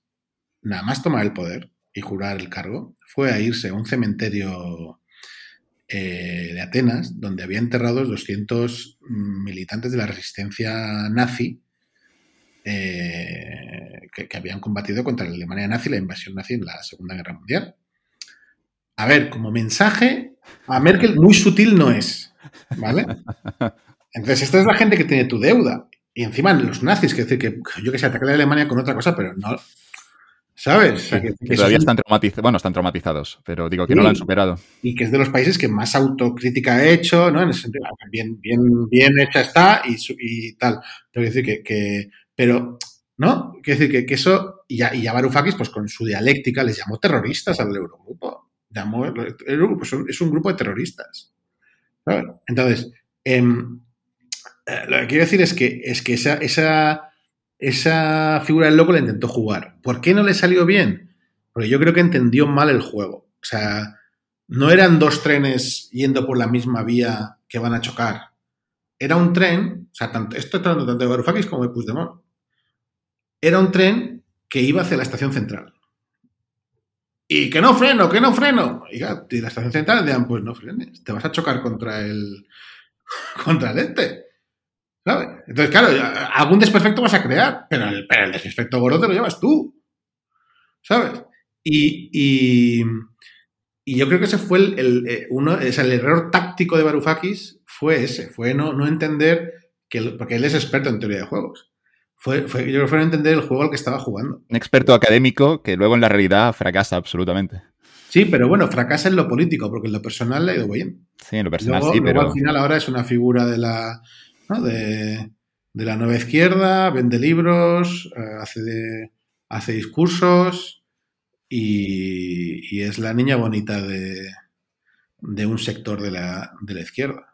La teoría de Schelling dice que por pequeño que seas, si te lo crees muchísimo, siempre tienes de una posibilidad. Y de aquí está el debate, yo creo, fascinante. No, no sé qué hubiera ocurrido en Grecia si, han, si llegaron a tener una sola posibilidad muy pequeñita de, hacer que, Alemania aceptara sus condiciones. No creo que estuviera encima de la mesa, según lo que estás diciendo, pero bueno, queda esa duda, ¿no? Y, por eso es fascinante todo el tema de teoría de juegos. ¿Crees que volverá a ocurrir dentro de poco? Yo creo que, por el riesgo de, de, redenominación de divisa se tienen que dar unas circunstancias muy, muy alarmantes que, de hecho se autoanularían. Yo creo que en el momento que un Spexit sea una realidad, se generaría tal caos que se, se autoanularía. Eh, eh, y que, de hecho, a ver, los, los, partidos más anti-euro han tenido que evolucionar hacia una cosa más identitaria, nacionalista, tal. Ha pasado en la, en la AfD en Alemania, el Le Pen, el propio Vox. El discurso anti-euro se ha modulado mucho, porque ellos ven que forma parte, que ya está formando parte del core, del core de valores europeos, creo, ¿no? La, unidad, la, la, unión monetaria. Entonces, eh, la AFD se transformó de un partido anti-euro a un partido anti-inmigrantes. Y Le Pen, pues el tema de la Unión Europea, pues lo toca menos y tal, y, sale del euro. Y Vox, pues bueno, al final juega ese juego porque España es muy europeísta, al menos según dicen las encuestas. ¿Cómo se puede torcer esto? Pues yo sinceramente creo que y de forma identitaria, eh, pues si se, se, exacerban ciertos discursos de vienen los europeos a, a tal, pues igual hay alguien que puede hacer campaña con eso. Eh, me parece difícil, pero bueno, yo imposible, mm, imposible no es nada. tú ahora imagínate un escenario, vamos a hacer distopias, eh, en el cual eh, Puigdemont vuelve, eh, lidera un movimiento transversal en Cataluña, prometiendo un referéndum, lo celebra, lo gana, y en, ese, y en esa ocasión la Unión Europea se pone a favor de, Cataluña. Dice, sí, lo reconocemos y te aceptamos. Pues coño, ahí eh, Vox arrasa, ¿sabes? En ese escenario. Anti-Europa, tal, vienen aquí, tal. ¿eh? Entonces, claro, posibles escenarios, pues hacer muchos. Que sean probables, plausibles, yo lo veo más complicado. Lo más complicado. Lo que sí que veo son que en la transición hacia una Unión Europea sostenible y a una Unión Monetaria sostenible, puede haber, puede, haber monstruos. Puede haber desajustes, que, la transición no sea ordenada y tal. Y, hemos visto amagos de esto con, los precios de la, luz. los precios de la luz ahora mismo son resultado de un modelo creado a nivel europeo, marginalista, que tenía un sentido claro cuando se creó, que es incentivar la inversión en renovables, pero esos modelos son los que están exacerbando el precio real que paga el, ciudadano al final. Entonces, ¿la Unión Europea va a caer por esto? Pues no, pues no, no va a caer por esto. Pero, pero por cosas como esta, igual más gordas o igual acumuladas en el tiempo, igual repitiéndose, pues la gente puede decir, ¿esto vale la pena o no? Lo mejor del escenario de, los países que quería marcharse a la Unión Europea eran los nombres que los periodistas sacabais a, cada siguiente país que se iba, ya desde el Brexit hasta el Spain con la P mayúscula. Y nada, a ver si. No, no quiero que. yo estoy, a mí me gusta el proyecto en la Unión Europea, pero esos nombres me declaro fan de lo, de lo que hicieron algunos periodistas. Hombre, yo, yo creo que en un, en un. O sea, en el siglo XXI, con China, con Europa, o sea, que decir, con Rusia, con, y con Estados Unidos, los europeos, cada uno por nuestra cuenta, no vamos a ningún lado. O nos unimos y hacemos un, y creamos un demos europeo, que igual es lo más complicado. O sea, crear un, sentido de pertenencia de, ¿no? y de, solidaridad entre un letón y un, malagueño. Eh, o, va a ser complicado que como... Porque es que somos, no somos nada, somos un, un reino de taifas comparado con, con los imperios que nos, que nos rodean. La crítica, y cerramos con esto, es que al final los europeos somos, dicen algunos, demasiado distintos para que pueda funcionar el proyecto del euro. Y el ejemplo que se da es el de Estados Unidos, donde hay alguien del sur de Estados Unidos es muy, muy distinto a alguien del norte de Estados Unidos, pero sí que mm. tienen ese proyecto común que es ese país y en principio mm, por eso es efectivo, el, dólar funciona porque habrá transferencias también de, capital. En el caso del euro, el hecho de que no exista esa identidad europea, dicen que es lo que está dificultando tanto quizá el, proyecto del euro. Completamente, y sobre todo porque incentiva los desequilibrios, es decir, el hecho de que yo pierda mi trabajo en Madrid y no pueda irme a hacer de periodista en, eh, a Ámsterdam porque no hablo neerlandés ni escribo neerlandés, pues dificulta todos los, los, ¿no? los reequilibrios de la economía. Un señor, un periodista de Dakota pierde su trabajo en Dakota y se puede ir a Florida a ejercer de periodista. Y yo no, porque, porque, porque no tengo el idioma. Y, aunque lo aprenda, no voy a tener la, maestría de, usarlo como, como, herramienta en un idioma nativo. ¿no? Eh, eh, ese hándicap está ahí. Pero eh, hay más divergencia, recuerdo una estadística de Draghi, una, unas declaraciones de Draghi que decía, hay más divergencia económica entre los 50 estados, entre los estados de Estados Unidos que entre los países de la, de la zona euro. O sea, que, las divergencias económicas no son, no son tal, no, son, no, son, no serían, en ese caso, que invaliden el proyecto. Lo que sí que, que creo que falta es un demos compartido, pero claro, a Estados Unidos le costó una guerra civil. Bueno, y a nosotros crear la Unión Europea nos costó una guerra mundial, o dos, depende de cómo lo mires. Y, y, sobre eso se construyó un proyecto europeo, para evitar que solucionáramos nuestros problemas con aburridas mesas de negociación sobre la cuota de la merluza en lugar de a, bombando, a bombazos y anexionándonos ¿no? Eh, Alsacia y Lorena. Entonces, em, lo que hace falta es un nuevo, un nuevo sprint para, para pues eso, para, para, para crear esa identidad europea, pero claro que no puede ser de arriba abajo. O sea, por eso creo, sinceramente, que proyectos como el Erasmus hacen más por el proyecto europeo que, muchas políticas, ¿sabes? De, que te ponen la banderita de que esta carretera la ha hecho. O sea, ese tipo de, de, proyectos y de intercambiar eh, culturas y experiencias con otras gentes de Europa es la, que al final yo creo nos va, nos va a, permitir crear ese, esa identidad. yo creo que nosotros no lo veremos, pero igual dentro de 100 años uh, sí que existe ese esos Estados Unidos de Europa. Y hace 100 años nos estábamos matando en los bosques de Verdún y ahora tenemos una comunidad de intercambio cultural y también económica porque no hay que olvidar que la, Unión Europea como proyecto empieza como un mercado económico del acero, creo que era. Sí, sí, un, cártel. Un cártel. El cártel del, acero y el, carbón. O sea, y, ahora la, y ahora la institución que más poder tiene en Bruselas es la, la Digicom de competencia, que es la que lucha contra los cárteles. Pero bueno, es bonita, bonita idea que el comercio es también un elemento para la paz.